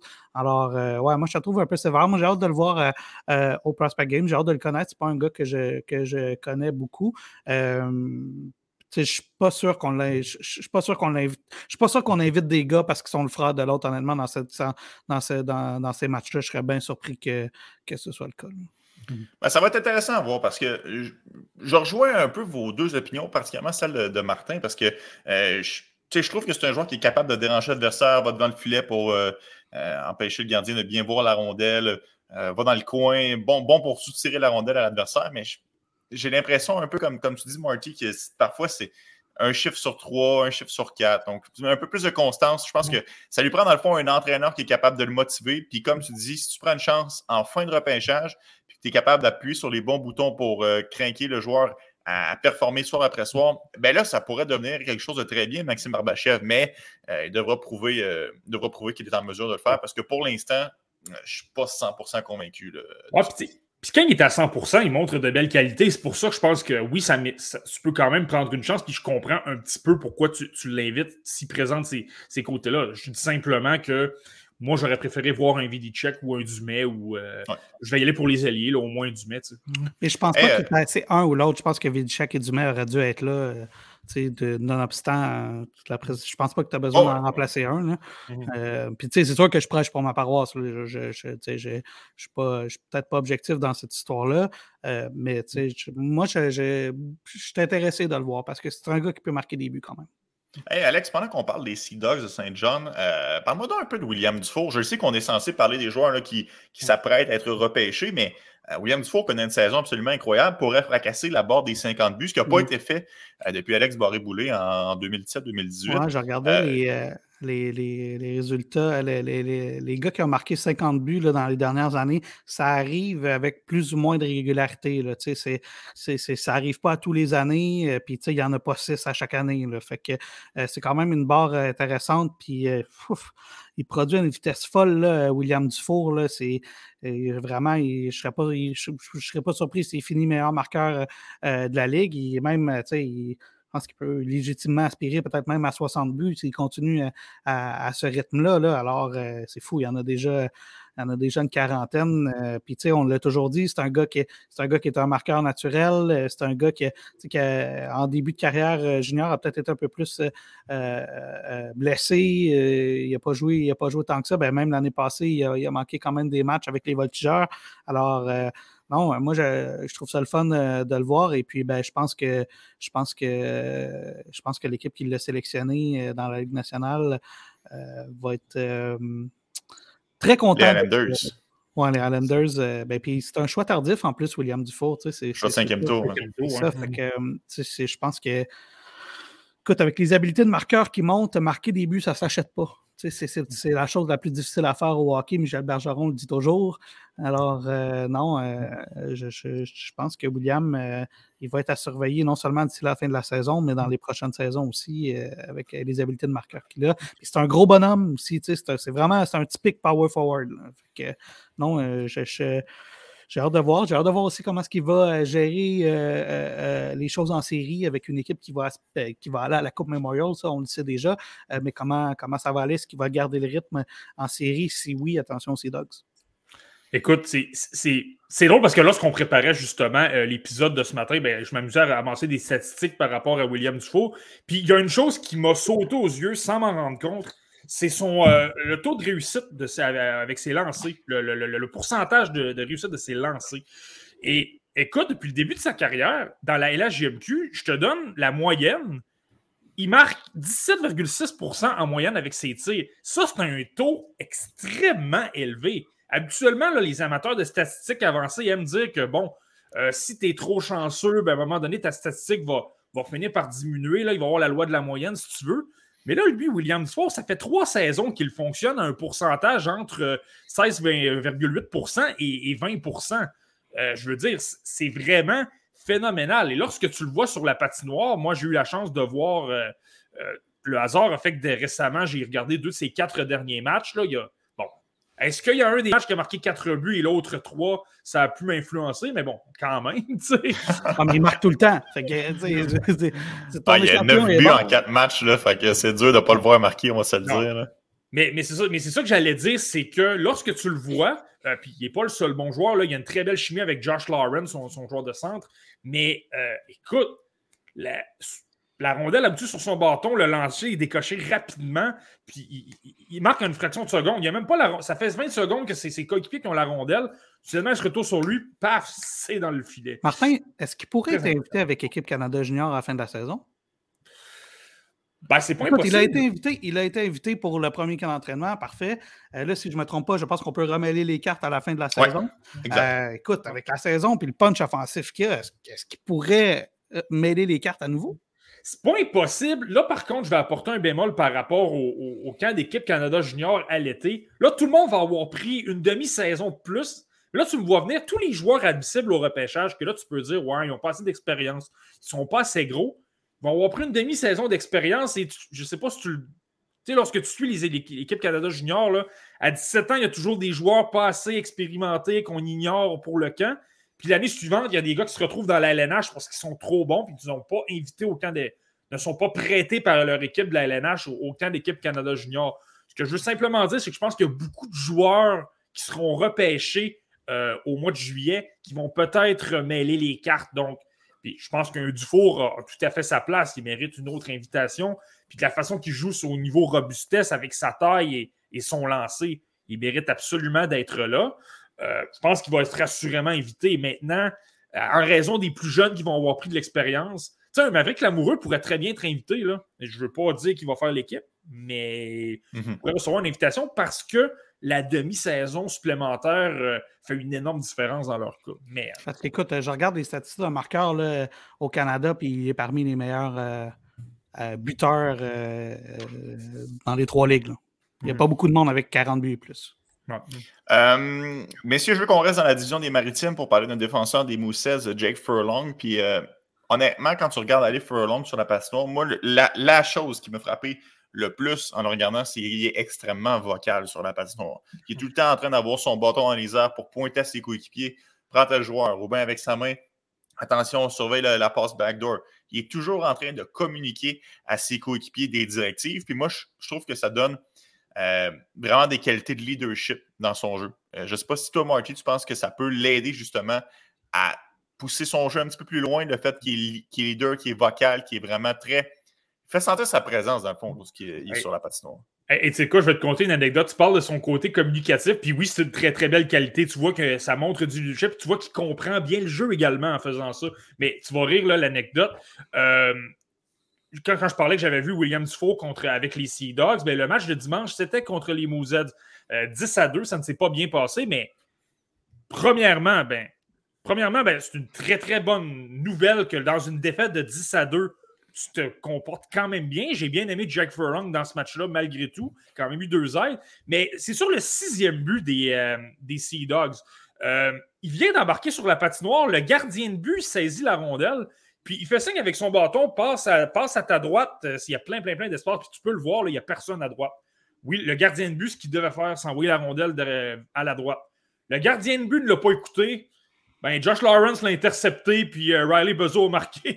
Donc, tu sais, ça te donne une idée, là. Il est dans le fond, euh, bon, le jeu est très négatif au final pour les Mousettes, mais ça démontre que il euh, avait une bonne compréhension du jeu. C'est-à-dire, la pression s'en vient, envoie ça à droite, c'est beaucoup plus euh, euh, sûr, même si lui était dans les parages, c'était très risqué. Ça montre qu'il y a une bonne compréhension. Mais dans le cas de Jake Furlong, moi, ce que j'aime beaucoup, je te dirais, il n'y a pratiquement pas de défaut dans son jeu. Il est très, très, très complet. C'est quelqu'un qui a pas au niveau élite, là, mais il a quand même une bonne vision de jeu. Euh, il, est capable de, bouger les épaules pour ouvrir des lignes de passe, trouver des coéquipiers. Euh, il est capable de temps à autre d'appuyer l'attaque, de se retrouver en fond de territoire pour euh, surprendre l'adversaire avec des chances de marquer. Sa grosse, grosse, grosse force que j'aime beaucoup, c'est comment il utilise son bâton en défense. Il coupe beaucoup, beaucoup l'espace. Il, est physique, c'est pas un Lamoureux, c'est pas un Warren, là, euh, une coche en dessous, mais il est capable de immobiliser les adversaires le long du territoire, euh, le long des rampes plutôt. Euh, il, est très efficace à ce niveau-là, puis c'est difficile de, de le soutirer. Moi, ça fait longtemps que je le vois jouer, Noah Warren, pas euh, Jake Furlong plutôt. Maxime Barbachel. exact. Mais puis, je l'aimais déjà beaucoup à 16 ans, mais là, à 17 ans, ça m'en montre beaucoup. C'est qu'il y a un style, je trouve, très mature. Est-ce que c'est quelqu'un pour les trois premiers tours?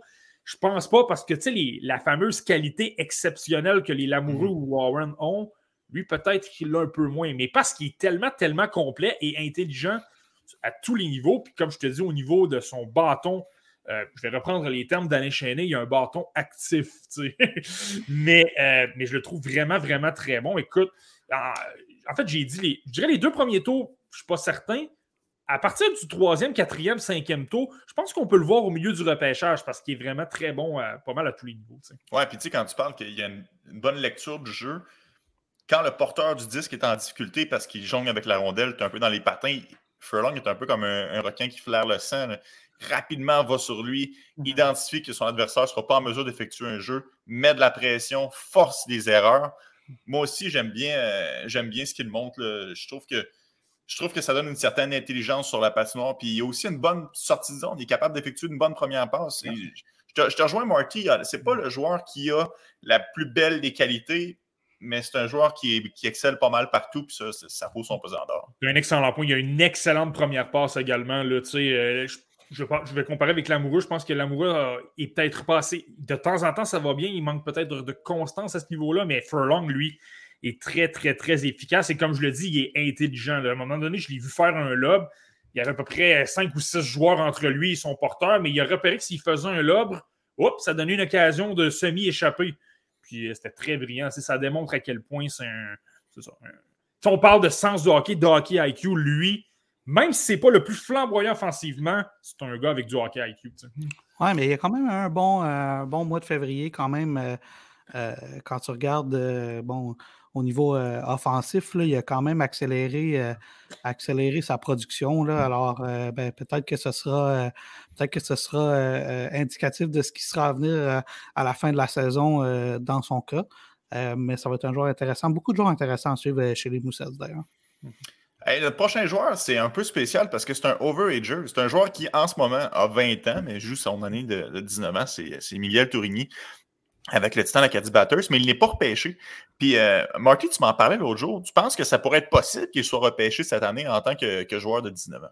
Écoute, je vais simplement dire, je sais qu'il y a certaines personnes qui n'aiment pas les statistiques, mais tu es obligé de le mentionner pour les chances d'être repêché. Présentement, il est, à égalité en tête de la Ligue canadienne, pas la LHMQ, la Ligue canadienne de hockey pour les points. Il a 57 points en 42 matchs. Le, et le joueur avec lequel il est à égalité, euh, moi je l'aime beaucoup, c'est Olin Zellweger, qui a joué avec l'équipe Canada Junior. Euh, ça, ça en dit long. Premièrement, ça, c'est une carte de visite de dire OK, je suis le meilleur défenseur offensif au Canada au niveau des points. Puis, offensivement, c'est tout simplement un corps arrière en avantage numérique. Je pense que il a pas. Tu es comme pratiquement obligé de prendre une chance avec lui au 6 ou au 7e tour parce qu'il est tellement offensif, probablement il y a les statistiques. Euh, c'est quelqu'un qui est intelligent, bouge bien la rondelle, un flair pour le filet. Là, il veut toujours, toujours attaquer. Même parfois, je trouve qu'il tire peut-être d'angle un peu inoffensif, mais toujours, toujours en train d'attaquer. Il n'a pas peur des fois, euh, parfois de se faire oublier des défenses adverses, il se fonce au filet. Euh, il a une très, très bonne vision également, là, prendre des décisions rapidement, il a une bonne exécution.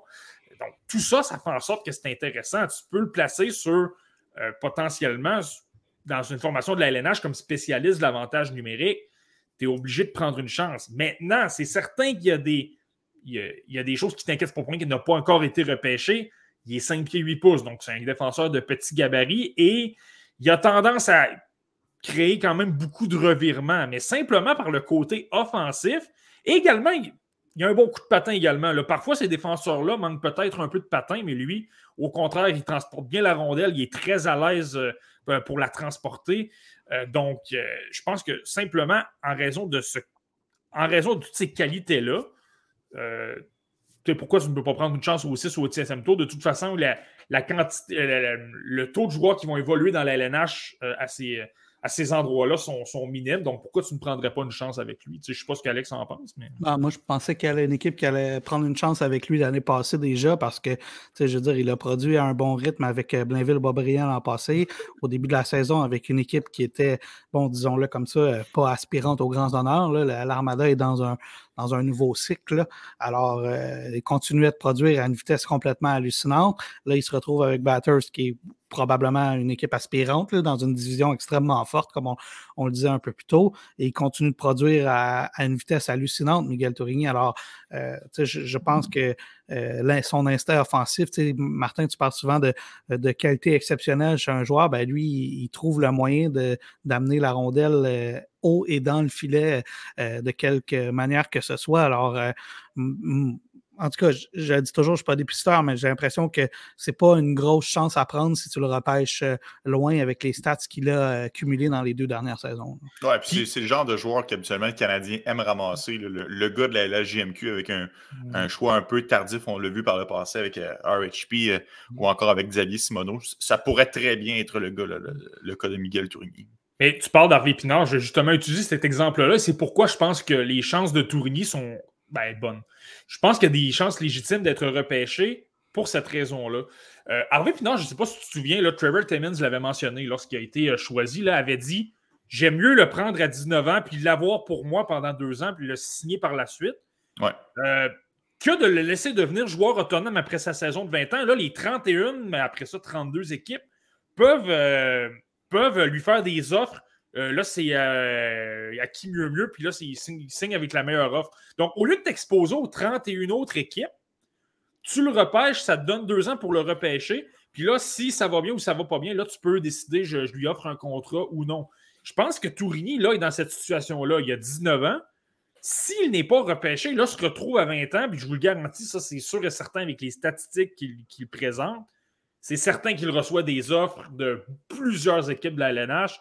Puis là, il signe pour aller dans la. Puis un contrat de Ligue nationale, pas Ligue américaine. Donc, en raison. Donc, en raison de tout ça, si tu es une équipe qui veut, qui l'aime vraiment beaucoup, et tu ne veux pas le perdre au profit d'une autre équipe qui va faire une meilleure offre, ben, tu le repêches. Ouais, tu le repêches, puis honnêtement, les choix tardifs, ça ne vaut pas euh, grand-chose. Puis je regarde, le Canadien a deux choix de septième ronde. Son choix et le choix des Blues de Saint-Louis. Donc, euh, on verra bien, mais moi, je pense que c'est une réelle possibilité euh, de voir Miguel Tourigny. Il pourrait rejoindre son coéquipier Riley Kidney avec l'Organisation des Canadiens de Montréal. Marty, t'en as, as glissé un mot tantôt, mais parlons-en de, de, Riley Kidney, ce choix de deuxième tour du Canadien en 2021. Cinq mentions d'aide à son dernier match contre Wayne C'est le meilleur pointeur de son équipe. Euh, certaines personnes avaient quand même été un peu surpris par sa sélection. Je me souviens que Marty, ce n'était pas nécessairement ton, préféré lorsque le mm. Canadien euh, l'avait repêché. Est-ce que là, tu es, content de voir qu'il y a quand même 60 euh, points en 40 parties qui, produit un bon rythme avec les Titans? Bah, écoute, c'est certain que c'est encourageant. moi, ce que j'aime beaucoup, je l'avais mentionné je, je l'ai mentionné souvent. Là. Euh, ce que j'ai jamais vraiment aimé, c'est que je trouve qu'il y a des parfois, c'est un excellent fabricant de jeu, il y a une vision de jeu hors pair. Là, tu le vois jouer lors d'un match, il peut créer cinq ou six occasions de marquer parce qu'il est tellement intelligent, mais parfois, je trouve qu'il se complique un peu trop la vie. Il, tente des jeux vraiment beaucoup trop difficiles et garde la rondelle peut-être un peu trop longtemps, des parfois à mon goût. je trouve que là, parfois, il peut perdre la rondelle. Je l'ai trouvé mieux à ce niveau-là dans les derniers matchs que j'ai vus. J'ai trouvé que, euh, dans le fond, quand le jeu augmente en intensité et en rythme, puis ça, c'est bon parce que dans l'LNH, le, le, jeu est toujours un peu plus rapide. Là, je mm. trouve qu'il prend des décisions plus rapides et plus simples. Et là, dans ce temps, euh, lorsqu'il fait ça, il crée d'énormes, d'énormes chances de marquer. Il est très, très bon. Mais je vois encore certains, les, petits, les petits, détails qui, me chicotent un peu. Là. Euh, ça peut arriver de temps à autre, justement, lorsque le jeu ralentit, qui, justement, tente le jeu compliqué, puis là, il se fait couper. Ça, ça me dérange un peu. Et je te dirais aussi, Kidney, c'est un gars beaucoup de périphérie. Il va souvent prendre son temps, euh, tourner sur lui-même, attendre que l'option de passe se libère. C'est très, très bon dans le junior et ça va fonctionner.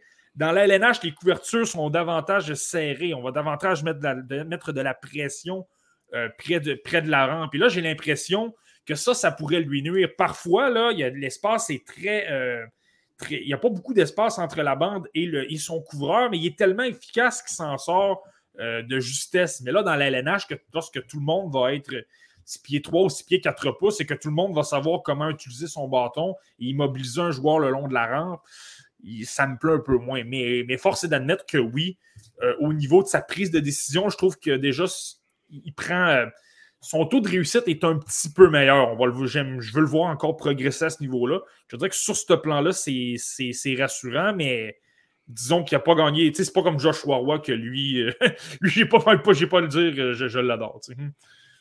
En même temps, je regarde sa progression offensive, euh, elle est quand même excellente, la progression de Riley Kidney. je veux dire, je pense que je pense que le Canadien, au final, aura eu un bon œil quand même sur, euh, sur ce gars-là. Puis il ne fait certainement pas mentir, en tout cas avec sa production offensive. Je ne me lancerai pas dans des grandes analyses euh, techniques euh, comme toi, mais quand je regarde sa progression, moi, je me dis que, que le Canadien a peut-être fait un, très bon choix au deuxième tour. Et puis, ben, il va être un. Il est certainement un membre important des succès du Titan cette année.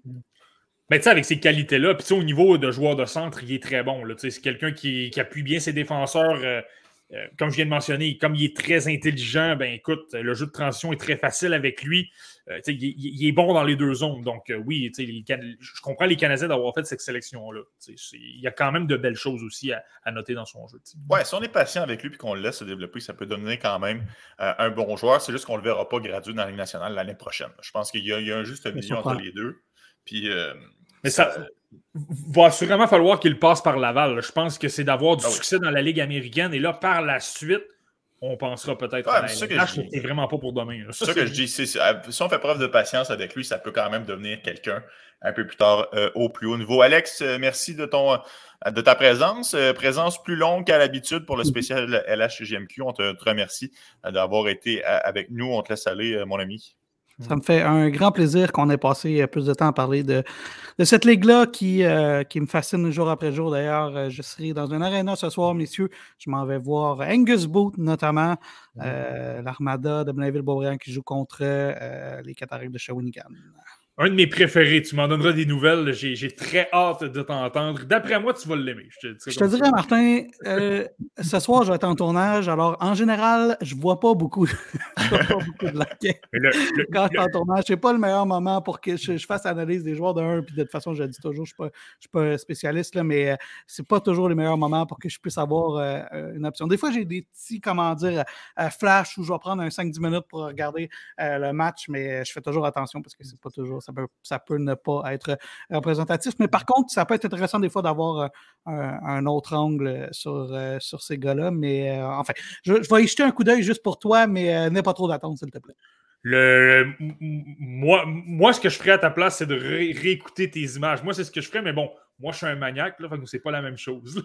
Mais les images que je prends sont souvent des images isolées, ce qui est comme, euh, euh, bon, euh, plus rapproché là, en termes de télé. Alors, mmh. des fois, c'est peut-être pas la meilleure. c'est une shot parfaite pour expliquer ou parler d'un joueur parce que tu sais que c'est de ce joueur-là que tu parles. Mmh. Maintenant, pour évaluer son style de jeu sur la glace, c'est peut-être pas l'idéal. Non, une shot parfaite, là, on voit que tu es toujours aussi humble, Alexandre, le, le, gars, le gars des shots parfaites. Là. Non, ben, je, je ne commentais pas la qualité de mon travail. OK, OK. OK, bye. Bye, les bye, bye, bye, bye, Hey, Marty, pendant qu'on parle de Kidney, je veux t'emmener sur d'autres joueurs, euh, d'autres espoirs du Canadien de Montréal qui vont être, euh, qui vont quand même bien par les temps qui courent. Euh, Jacquet, honnêtement, on ne l'avait pas nécessairement vu venir. Il avait connu un excellent camp d'entraînement. Il avait vraiment su laisser une bonne carte de visite. Peu de gens le connaissaient avant le camp des recrues des Canadiens de Montréal et finalement, la plupart des gens savaient son nom après. Et là, il connaît une bonne saison. Il a été euh, échangé aux Bulldogs d'Hamilton pour tenter de faire un, bon bout de chemin. On le sait, les Bulldogs ont une bonne formation. Et il répond présent Herbert Jacquet. Ouais, ben lui, c'est intéressant parce que euh, ben, les, amateurs d'hockey junior ont eu la chance de voir le match à TSN entre les, euh, les, Bulldogs d'Hamilton et les 67 d'Ottawa. donc, ça a, permis, ça a permis de voir un peu Herbert Jacquet et également Yann Bichak. Mais dans le cas de, de, de euh, m'a vraiment, vraiment, vraiment impressionné. Tu sais, il jouait avec les Rangers de Kitchener en début de saison, puis a été échangé euh, aux, alentours de la période des fêtes. Puis écoute, c'est de voir à quel point. Je, comprends que c'est un défenseur de 20 ans, donc c'est un peu normal qu'il domine, mais c'est impressionnant. Premièrement, au niveau physique, je ne sais pas si tu te souviens des autres, lors du camp des Canadiens, il avait été extrêmement physique. C'est mhm. comme ça qu'il a lancé sa carte de visite. Tu sais, quand tu veux avoir une très bonne impression, fais ce qu'Arbor Chakai a fait, ça lui a mérité un contrat. Mais il a été extrêmement physique. Écoute, à un moment donné, il est dans le coin avec un, espoir admissible au repêchage, Brady Stonehouse, qui est réputé pour être très intense. Puis euh, son bâton reste repris euh, sous Stonehouse. Puis écoute, il, lance, il Stonehouse au sol comme si c'était une, poupée de, chiffon. Et puis c'est constamment ça. Il est très, très agressif et tu le vois parfois dans les mêlées, même qu'il intimide les joueurs adverses. Assurément, dans la OHL, c'est probablement le joueur le plus intimidant. Il est très, très fort, mais au-delà de son côté physique, je trouve, premièrement, défensivement, je le trouve bien placé. Il a une bonne couverture. Ce qui est très sous-estimé, c'est ses mains. Il a de très, très bonnes habiletés. Il a d'excellentes mains ça lui permet parfois d'ouvrir des lignes de passe et de, justement réaliser de très, très bonnes premières passes. Euh, même en attaque, parfois, être capable de repérer des coéquipiers de façon un peu difficile parce que, euh, en raison de ses mains, a réussi à ouvrir la ligne de passe qui n'était pas là une seconde avant. Ça, je trouve que c'est franchement, franchement intéressant. C'est tout un coup des Canadiens. Puis de la façon que je le vois, même si c'est un défenseur de 20 ans, je le répète, c'est un peu normal qu'il domine la, la OHL en même temps. Mais de le voir aller, je me dis, premièrement, si tu le, il va débarquer à Laval, le côté physique de ce Tu sais, je le dis souvent, la Ligue américaine est probablement plus physique que la LNH, mais ça tombe bien parce que Chakai, lui, est extrêmement physique. Donc, euh, lui, va être comme un, poisson dans l'eau dans cette ligue-là. Donc, j'ai hâte de le voir dans cette ligue-là, avec sa combinaison d'habileté et de main. Ben, écoute, laisse-lui une ou deux saisons, je pense que ça peut être tout un défenseur dans l'LNH. Pas quelqu'un qui va, obtenir 40 points. Mais, euh, tu sais, euh, les personnes des Canadiens adorent Ben Sherrod présentement. Là, les gens veulent de plus en plus le garder. Là. Puis euh, je sais que toi, ça ne fait pas ton affaire, mais bon, on, parle d'espoir. On ne parle pas de Ben Sherrod. Mais, tout simplement pour simplement parler de Ben Sherrod avec ce qu'il présente. Écoute, je, sais que Chaka n'a peut-être pas le meilleur coup de patin, mais peux pratiquement dire est-ce que ça peut devenir un Ben Sherrod? À voir ce que je vois, écoute, très intéressant. C'est pas impossible. Tu Ouais, puis quand tu dis souligner le bon coup des Canadiens de Montréal, je veux quand même rappeler aux gens Carbert euh, Jacquet n'a pas été repêché. C'est vraiment, ils l'ont apporté par après en tant que joueur autonome. C'est effectivement un bon coup, puis je pense de façon légitime qu'il a un potentiel de jouer dans la Ligue nationale de hockey. Puis ça, j'aurais pas pensé ça la première fois que j'ai lu son nom euh, sur la feuille de match au, début de la saison dans le camp des recrues. Mais force est d'admettre qu'il fait mentir bien ses détracteurs. Puis il a vraiment euh, tout, un, tout un cheminement présentement avec les Bulldogs à Hamilton. Puis je le disais un peu plus tôt, c'est une bonne formation, devrait faire un bon bout de chemin en série, devrait être en mesure de prendre de l'expérience de match qui compte. Moi, j'ai bien hâte de le voir se débrouiller à ce moment-là, lui et son coéquipier Yann Michak. Parce qu'on le sait, Marty, les deux évoluent pour, euh, pour Hamilton. L'année dernière, Michak, à Laval, dans des circonstances un peu exceptionnelles, il avait quand même connu une saison difficile. Mais là, avec un pas de recul dans la OHL, attention, c'est pas du tout la même chose. Il a fait voir de toutes les couleurs à ses adversaires.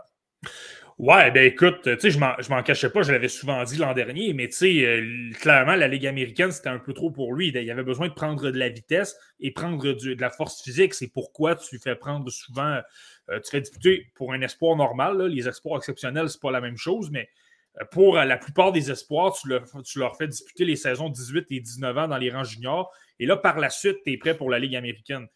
Là, c'était une situation complètement exceptionnelle. Donc, je comprends de l'avoir fait jouer à Laval. Je ne vais jamais critiquer les Canadiens d'avoir fait ça. C'était tout à fait normal. C'était mieux qu'ils jouent qu'ils ne jouent pas. Euh, mais là, tu le vois que c'est davantage bénéfique. tu vois qu'il est beaucoup plus rapide puis beaucoup plus physique. Et là, à, partir de, tout ça, euh, Yann Michak, on n'y enlèvera jamais. Il a un excellent lancer, puis c'est quelqu'un qui joue très bien dans les deux sens de la patinoire. Euh, il appuie beaucoup les défenseurs, euh, il ferme beaucoup l'espace. Euh, il est très, très bon pour effectuer des sorties de zone parce qu'il a un bon coup de patin par la suite. Il facilite le jeu de transition, tu es capable d'attaquer la zone adverse avec vitesse. Ça, il est bon, tu sais. je ne le cacherai pas, je pense pas que c'est un gars qui va être hyper offensif dans la LNH. Il fait bien le travail à titre de joueur de 19 ans. C'est normal, à 19 ans, tu es un peu plus âgé que tout le monde, tu as plus d'expérience, tu es plus gros, tu es plus fort, euh, tu es plus rapide, justement. Donc, c'est normal de le voir dominer un peu plus, mais c'est très encourageant de le voir. Il y, a un, très, très, très beau rôle d'homme à tout faire, si tu veux, avec euh, les Bulldogs. On sait qu'ils ont beaucoup de talent. Là, il y a euh, Mason McTavish, entre autres, qui s'est blessé dans ce match-là, malheureusement, mais tout ça pour dire qu'un Yann Michak qui est capable de jouer dans les deux sens, c'est franchement intéressant à voir. Yann Michel, choix de deuxième tour des Canadiens, 48e au total en 2020. Euh, Marty, prochain, euh, prochain sujet est une présentation euh, du, de la page Facebook, la première ronde. la page Facebook, la première ronde, honnêtement, c'est un melting pot de plein d'histoires de sport. c'est vraiment pertinent. Ça parle autant de hockey que ça parle un peu de tous les sujets. Moi, je m'informe avec le lockout du baseball majeur via cette page Facebook. Je vous recommande à la maison d'aller faire un tour sur la page Facebook euh, de la première ronde. Puis pendant la première ronde, Marty, le prochain joueur, c'est un joueur que j'aurais mis 1000 dollars qui allait être repêché au premier tour en juillet prochain. Euh, là, je pense que j'aurais peut-être perdu mon pari. Je parle d'Ivan Miroshnichenko. Euh, c'est sorti dans les derniers jours une triste nouvelle. Il est atteint du lymphome de Hodgkin, qui se trouve être le même cancer qu'avait eu Mario Lemieux à l'époque, des graves problèmes de santé pour, pour le, ah, Exact, ça coûte aussi. Euh, c'est triste, c'est vraiment triste. Euh, il selon toute vraisemblance, ne devrait pas rejouer euh, d'ici la fin de la saison. C'est quoi l'avenir, Marty, pour Miroshnichenko? Qu'est-ce qui va arriver avec lui? Ben écoute, tout d'abord, j'ai pas le choix de, de, souhaiter la meilleure des chances à Ivan Miroshnichenko. C'est que tu aimes le joueur ou pas, ça demeure des êtres humains, puis tu veux que tout le monde ait la, meilleure vie possible. Donc, c'est simplement de, souhaiter la meilleure des chances, que ses traitements se, se déroulent bien. Euh, je pense qu'il suit des traitements du côté de l'Allemagne, donc on va lui souhaiter que ça, ça se passe le mieux possible. Puis euh, là, par la suite, ce sont lui ça de reprendre du mieux. Puis par la suite, écoute, un Mario Lemieux et un, Saku Koivu, euh, ce sont des joueurs qui ont été à l'écart du jeu environ Même dans le cas de Mario Lemieux, ça s'était passé très rapidement. Ils ont eu énormément de succès par la suite. Donc, on va souhaiter que c'est la même chose dans le cas de Miroshnichenko. Maintenant, par rapport à son rang de repêchage exactement, Écoute, il, est trop dans la crème de la crème au, sommet de la liste pour ne pas que ça influence. je veux dire, moi, par exemple, supposons, euh, lorsque j'ai fait, ma, lorsque fait ma, liste de mi-saison, il était huitième. Euh, euh, Euh, J'ai dit huitième, même septième.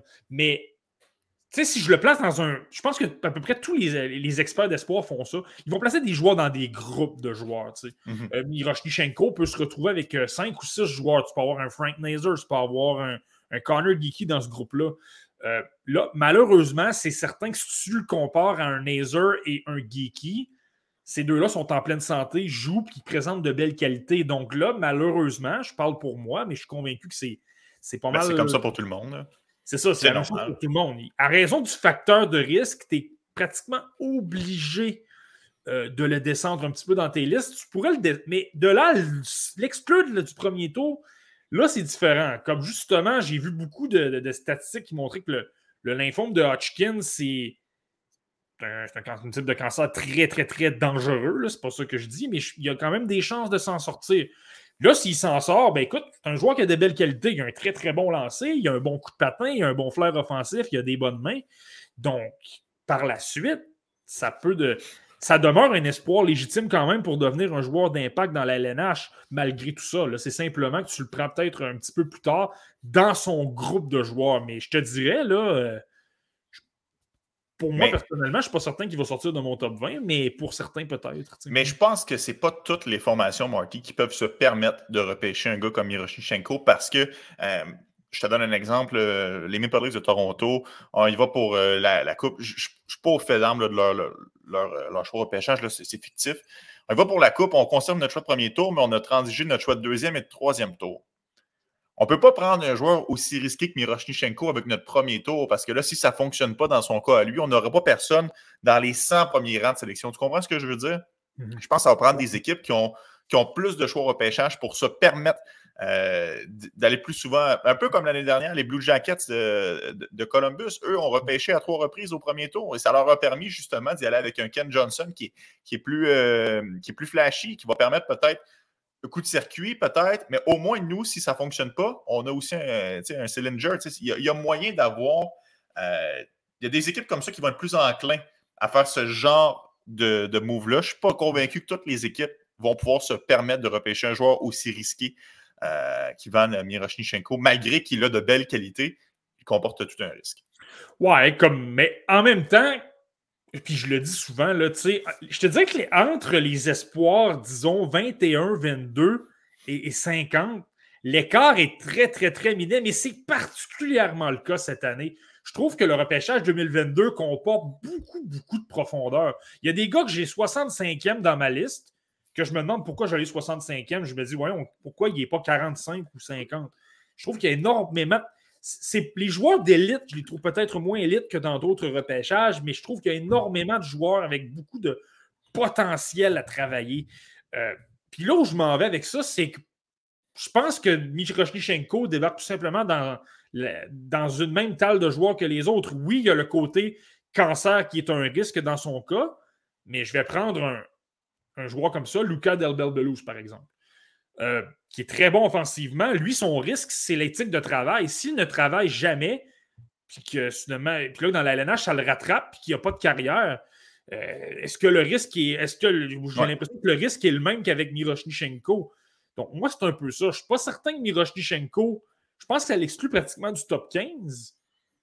Mais si tu as un rang, justement, tu parlais des Maple Leafs, supposons que les Maple Leafs sont 21 ou 22e, puis tu as le choix entre un Miroshnichenko qui a ce risque-là, mais qui a un talent élite, ou un autre joueur, justement, que justement Delbel Belouz, faut que tu te poses la question. Moi, c'est pour ça que je ne l'exclurais pas du premier tour. sais.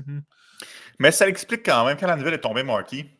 Parce qu'encore une fois, ça arrive qu'on regarde des matchs ensemble euh, quand on a un peu de temps libre. On est tombé sur des rencontres de Miroshnichenko euh, récemment, on se disait, quand même, c'est spécial. On aurait dit qu'il n'est pas en forme. Mm. On aurait dit qu'il est tout le temps épuisé sur la patinoire. Puis Mm. c'est- toi, en fait, qui me l'avait fait remarquer, puis j'avais euh, confirmé tes dires. Quand la nouvelle est tombée, c'était pas une surprise. Ben, c'était pas une surprise. C'était une surprise qu'il y avait un cancer, mais on, on comprenait ce pourquoi on, on avait observé quelques jours auparavant. Ouais, mais c'est ça. Moi, je- lorsque j'ai vu ça, ben, tu te souviens, là, justement, on était ensemble, puis je, je t'avais dit, écoute, c'est pas. no- Là, je comprends qu'il y a une question de mise en forme. Là, je vais prendre un exemple. Joshua Roy l'a dit lui-même. Là, il, avait un surplus de poids. Ça faisait en sorte parfois qu'il avait de la difficulté à effectuer ses présences. Mais même lorsque tu le regardais, Joshua Roy, euh, avec les Sea Dogs de Saint-Jean l'an dernier, c'était perceptible, mais peut-être un peu moins. Mais là, dans le cas de, de, de c'est qu'il effectuait une présence, ça prenait 20 secondes. Et là, on parle de joueurs qui sont admissibles au repêchage. Donc, des joueurs qui sont censés être des machines d'entraînement, qui font vraiment beaucoup, beaucoup, beaucoup d'activités cardiovasculaires pour se mettre en forme. Donc, tu n'es pas censé avoir de la difficulté à effectuer une présence de 20 secondes. Et là, lui, c'était ça. Après, je te disais qu'il était très intense dans les 10-15 premières secondes, puis après 20 secondes, soudainement, c'était pas mal plus difficile. Il y avait de la difficulté à effectuer ses replis défensifs. Puis je sais pas si tu te souviens, tu m'avais dit, il me semble qu'il manque d'intensité, mais je suis comme, il y a quelque chose qui cloche. Oui, mais il y avait l'air paresseux sur la patinoire, en fait. Mais je trouvais ça bizarre parce que les débuts de ses présences étaient très intenses, c'était toujours la même chose. Au début, il était très intense, et je l'ai vu au début de la saison. Moi, je trouve que c'est un joueur qui, est, qui a quand même une belle intensité. C'est pas un. Euh, bon, c'est pas le plus grand des travailleurs, mais c'est pas le plus. Euh, c'est pas lui qui en a le moins non plus. Et, je trouvais ça très. Mais c'était toujours à, à partir de 20-25 secondes. Et je sais pas si tu te souviens, une séquence en particulier. C'était en troisième période de son match. Là, le, euh, il y a un arrêt de jeu, il y a un dégagement refusé, je pense, puis il est à genoux sur son bâton, il est complètement plié en deux, puis il a tout simplement de la difficulté à, reprendre son souffle. Euh, je vais être honnête avec toi, lorsque j'ai vu ça, la première image que j'ai eue en tête, c'était Marco Rossi au Mondial Junior, euh, pas le dernier, là, mais l'autre d'avant, où il arrivait au banc, il était complètement essoufflé, alors que Marco Rossi, c'est connu, c'est un, rat de gymnase, là, il carbure, il s'entraîne excessivement fort. Donc là, de le voir à bout de souffle, il est comme, oh, il y a quelque chose qui cloche. Finalement, on l'a su. Euh, il y avait eu des complications à la COVID-19 et il avait développé une myocardite. Donc là, je pense que ça s'explique. J'avais commencé tranquillement à le diminuer dans mes listes, euh, Miroshnichenko, parce que je m'étais dit, je pense qu'il y a un problème, je vais attendre de voir davantage s'il continue à jouer là, qui ça ne se corrige pas, je vais vraiment être obligé de le descendre encore et d'avoir des encore plus de doutes. Là, ben, la nouvelle est sortie. Là, ça s'est très, très bien expliqué, disons, par la suite. Mhm. Oui, on, comprend aussi son, son exclusion du championnat mondial junior, puis le fait qu'il y a une saison difficile, etc. Donc, on lui souhaite évidemment la, meilleure des chances. On espère euh, qu'il va passer au travers de, cet événement vraiment des, plus malheureux. Mhm. Euh, puis évidemment, on va suivre comment ça va se dérouler au courant des, prochains mois. Marty, je vais t'amener sur un sujet plus NHL parce que euh, on, le sait, on est adepte de Ligue simulée, on s'amuse avec ça, c'est le fun pour les gens qui ne connaissent pas ça. C'est un peu comme si on était le directeur général euh, de notre équipe de hockey, c'est nous qui repêchons les joueurs, c'est nous qui transigent les, joueurs. Et euh, je pense que tous les gens que je connais qui ont une Ligue simulée se réfèrent à toi pour des conseils. Et c'est mon cas aussi, tu es mon, es mon expert personnel. Et j'ai pensé à toi, le Polon, pour Mathias Machelli. Parce que je veux savoir ce que tu en pensais. Puis tu me disais, ah oui, Mathias Machelli, c'est vraiment un bon joueur de hockey. Je pense qu'il a un bon potentiel de faire quelque chose dans la Ligue nationale. Eh bien là, il a marqué son premier but avec les Coyotes la semaine dernière. Puis Marty, j'ai pensé à toi immédiatement. Ouais, écoute, euh, en passant, j'ai gagné mon match 3-1 ce matin. Ce qui n'est pas nécessairement une bonne nouvelle parce que je suis en course pour le premier choix. Mais bon, euh, mon équipe va très bien ces temps-ci. Ça, c'est pas une très entre guillemets, c'est pas une très bonne nouvelle. Mais euh, je, suis un peu les Canadiens de Montréal de ma ligue. Mais, bon. Euh, mais bon, cela dit, oui, écoute, euh, Mathias Machali, j'ai toujours adoré. C'est lors du repêchage 2019, il était dans, il était dans mes coups de cœur. C'est quelqu'un que j'avais quand même très haut, là, à peu près entre 50 et 60. on s'entend avec son rang de repêchage où il a été finalement repêché. ben, je pense que c'est très bon. Je l'avais peut-être un peu plus haut que, que, l'endroit où il a été pris, là, justement, au quatrième tour.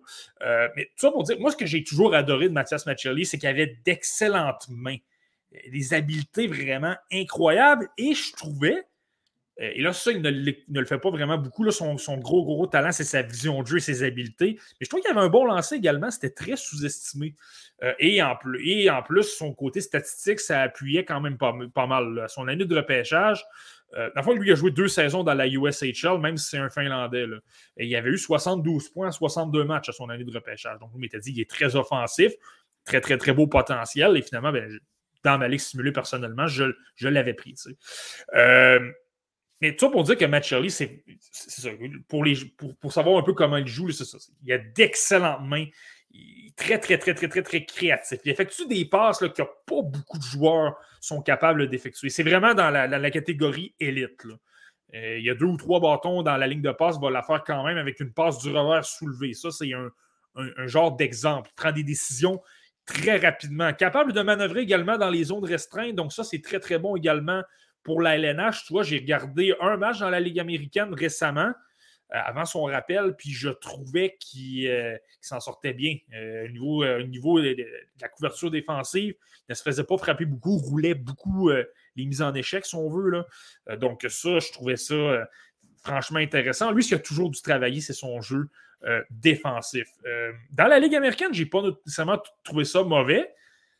Même les deux matchs qu'il a disputés avec les Coyotes, j'ai trouvé qu'il a quand même effectué de bons replis défensifs. C'était pratiquement le plus impliqué sur son trio. Là, il jouait quand même avec Alex Galchenyuk et, euh, Phil Kessel sur le deuxième trio. Donc, euh, euh Galchenyuk travaille fort, mais disons que c'est au niveau défensif qu'il comprend peut-être un peu moins.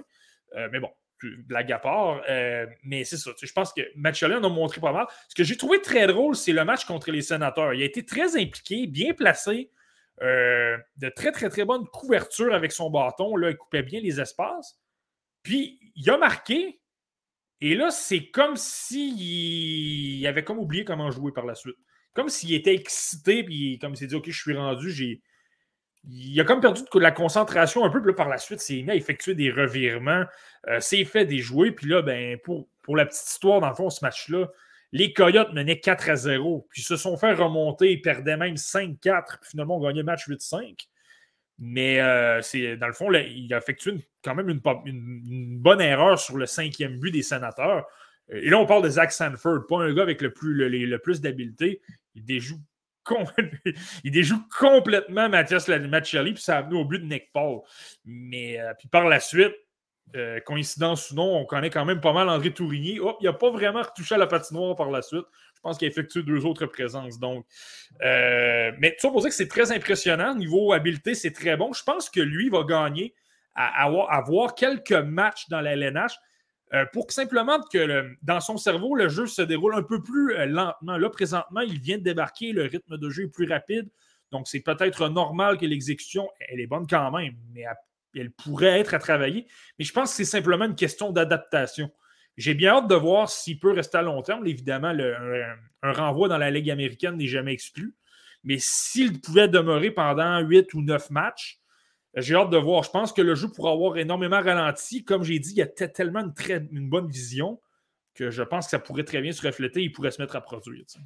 Si toute réserve devrait jouer ce soir euh, euh, contre les Red Wings de, de Trois Mathias Machelli, ce sera à surveiller. Euh, une autre belle édition euh, du podcast La Relève. J'ai bien hâte de voir la semaine prochaine ce qu'on a en banque pour vous. On espère aussi que vous y serez. Mm. Encore une fois, en grand nombre pour nous suivre. Marty, un petit mot de la fin? Ben écoute, toujours, toujours plaisant de vous parler. J'espère que vous avez apprécié l'entrevue avec Maverick Lamoureux. Je pense que vous avez vu un, bonhomme méchant sur la patinoire, mais vraiment très gentil en dehors. Là. Même moi, ça m'a ça, m'a renversé de voir ça. Là. Même avant l'entrevue, vous auriez dû voir euh, très, très sympathique, euh, jaser avec nous. Puis même, ça n'a pas paru, mais je pense qu'il a écouté notre segment pendant 5 ou 10 minutes par la suite. Donc, euh, ça vous en dit long. Là, euh, rien contre nos invités habituellement, mais habituellement, les invités ne font pas ça. Ils ont d'autres. donc, je pense que c'est tout simplement c'est une belle marque. Il a pris la peine de nous remercier également via texto. Donc, euh, je pense que c'est un très bel épisode. Je pense que ça vous a permis, encore une fois, de voir euh, la personnalité euh, derrière le joueur qu'on voit sur la patinoire. Exact. Il avait envie de savoir, Marty, si tu avais quelque chose de négatif à dire sur lui. Là. Il, connaît ta réputation incendiaire, alors il, voulait, s'assurer que tout était correct. bonne journée des femmes à, toutes les demoiselles qui nous écoutent à la maison. J'en profite pour saluer ma mère, ma soeur et toutes les, femmes de mon entourage et de ton entourage à toi aussi. Euh, Marty, je, saluerai ta copine si j'étais Ah oui, ma copine aussi. Parce que ah, ça va peut-être mal se passer sinon. C'est un bon point, chance t'es là. Et euh, pour nous, on se donne rendez-vous la semaine prochaine pour une autre édition du podcast, euh, La Relève. bye bye. Ciao.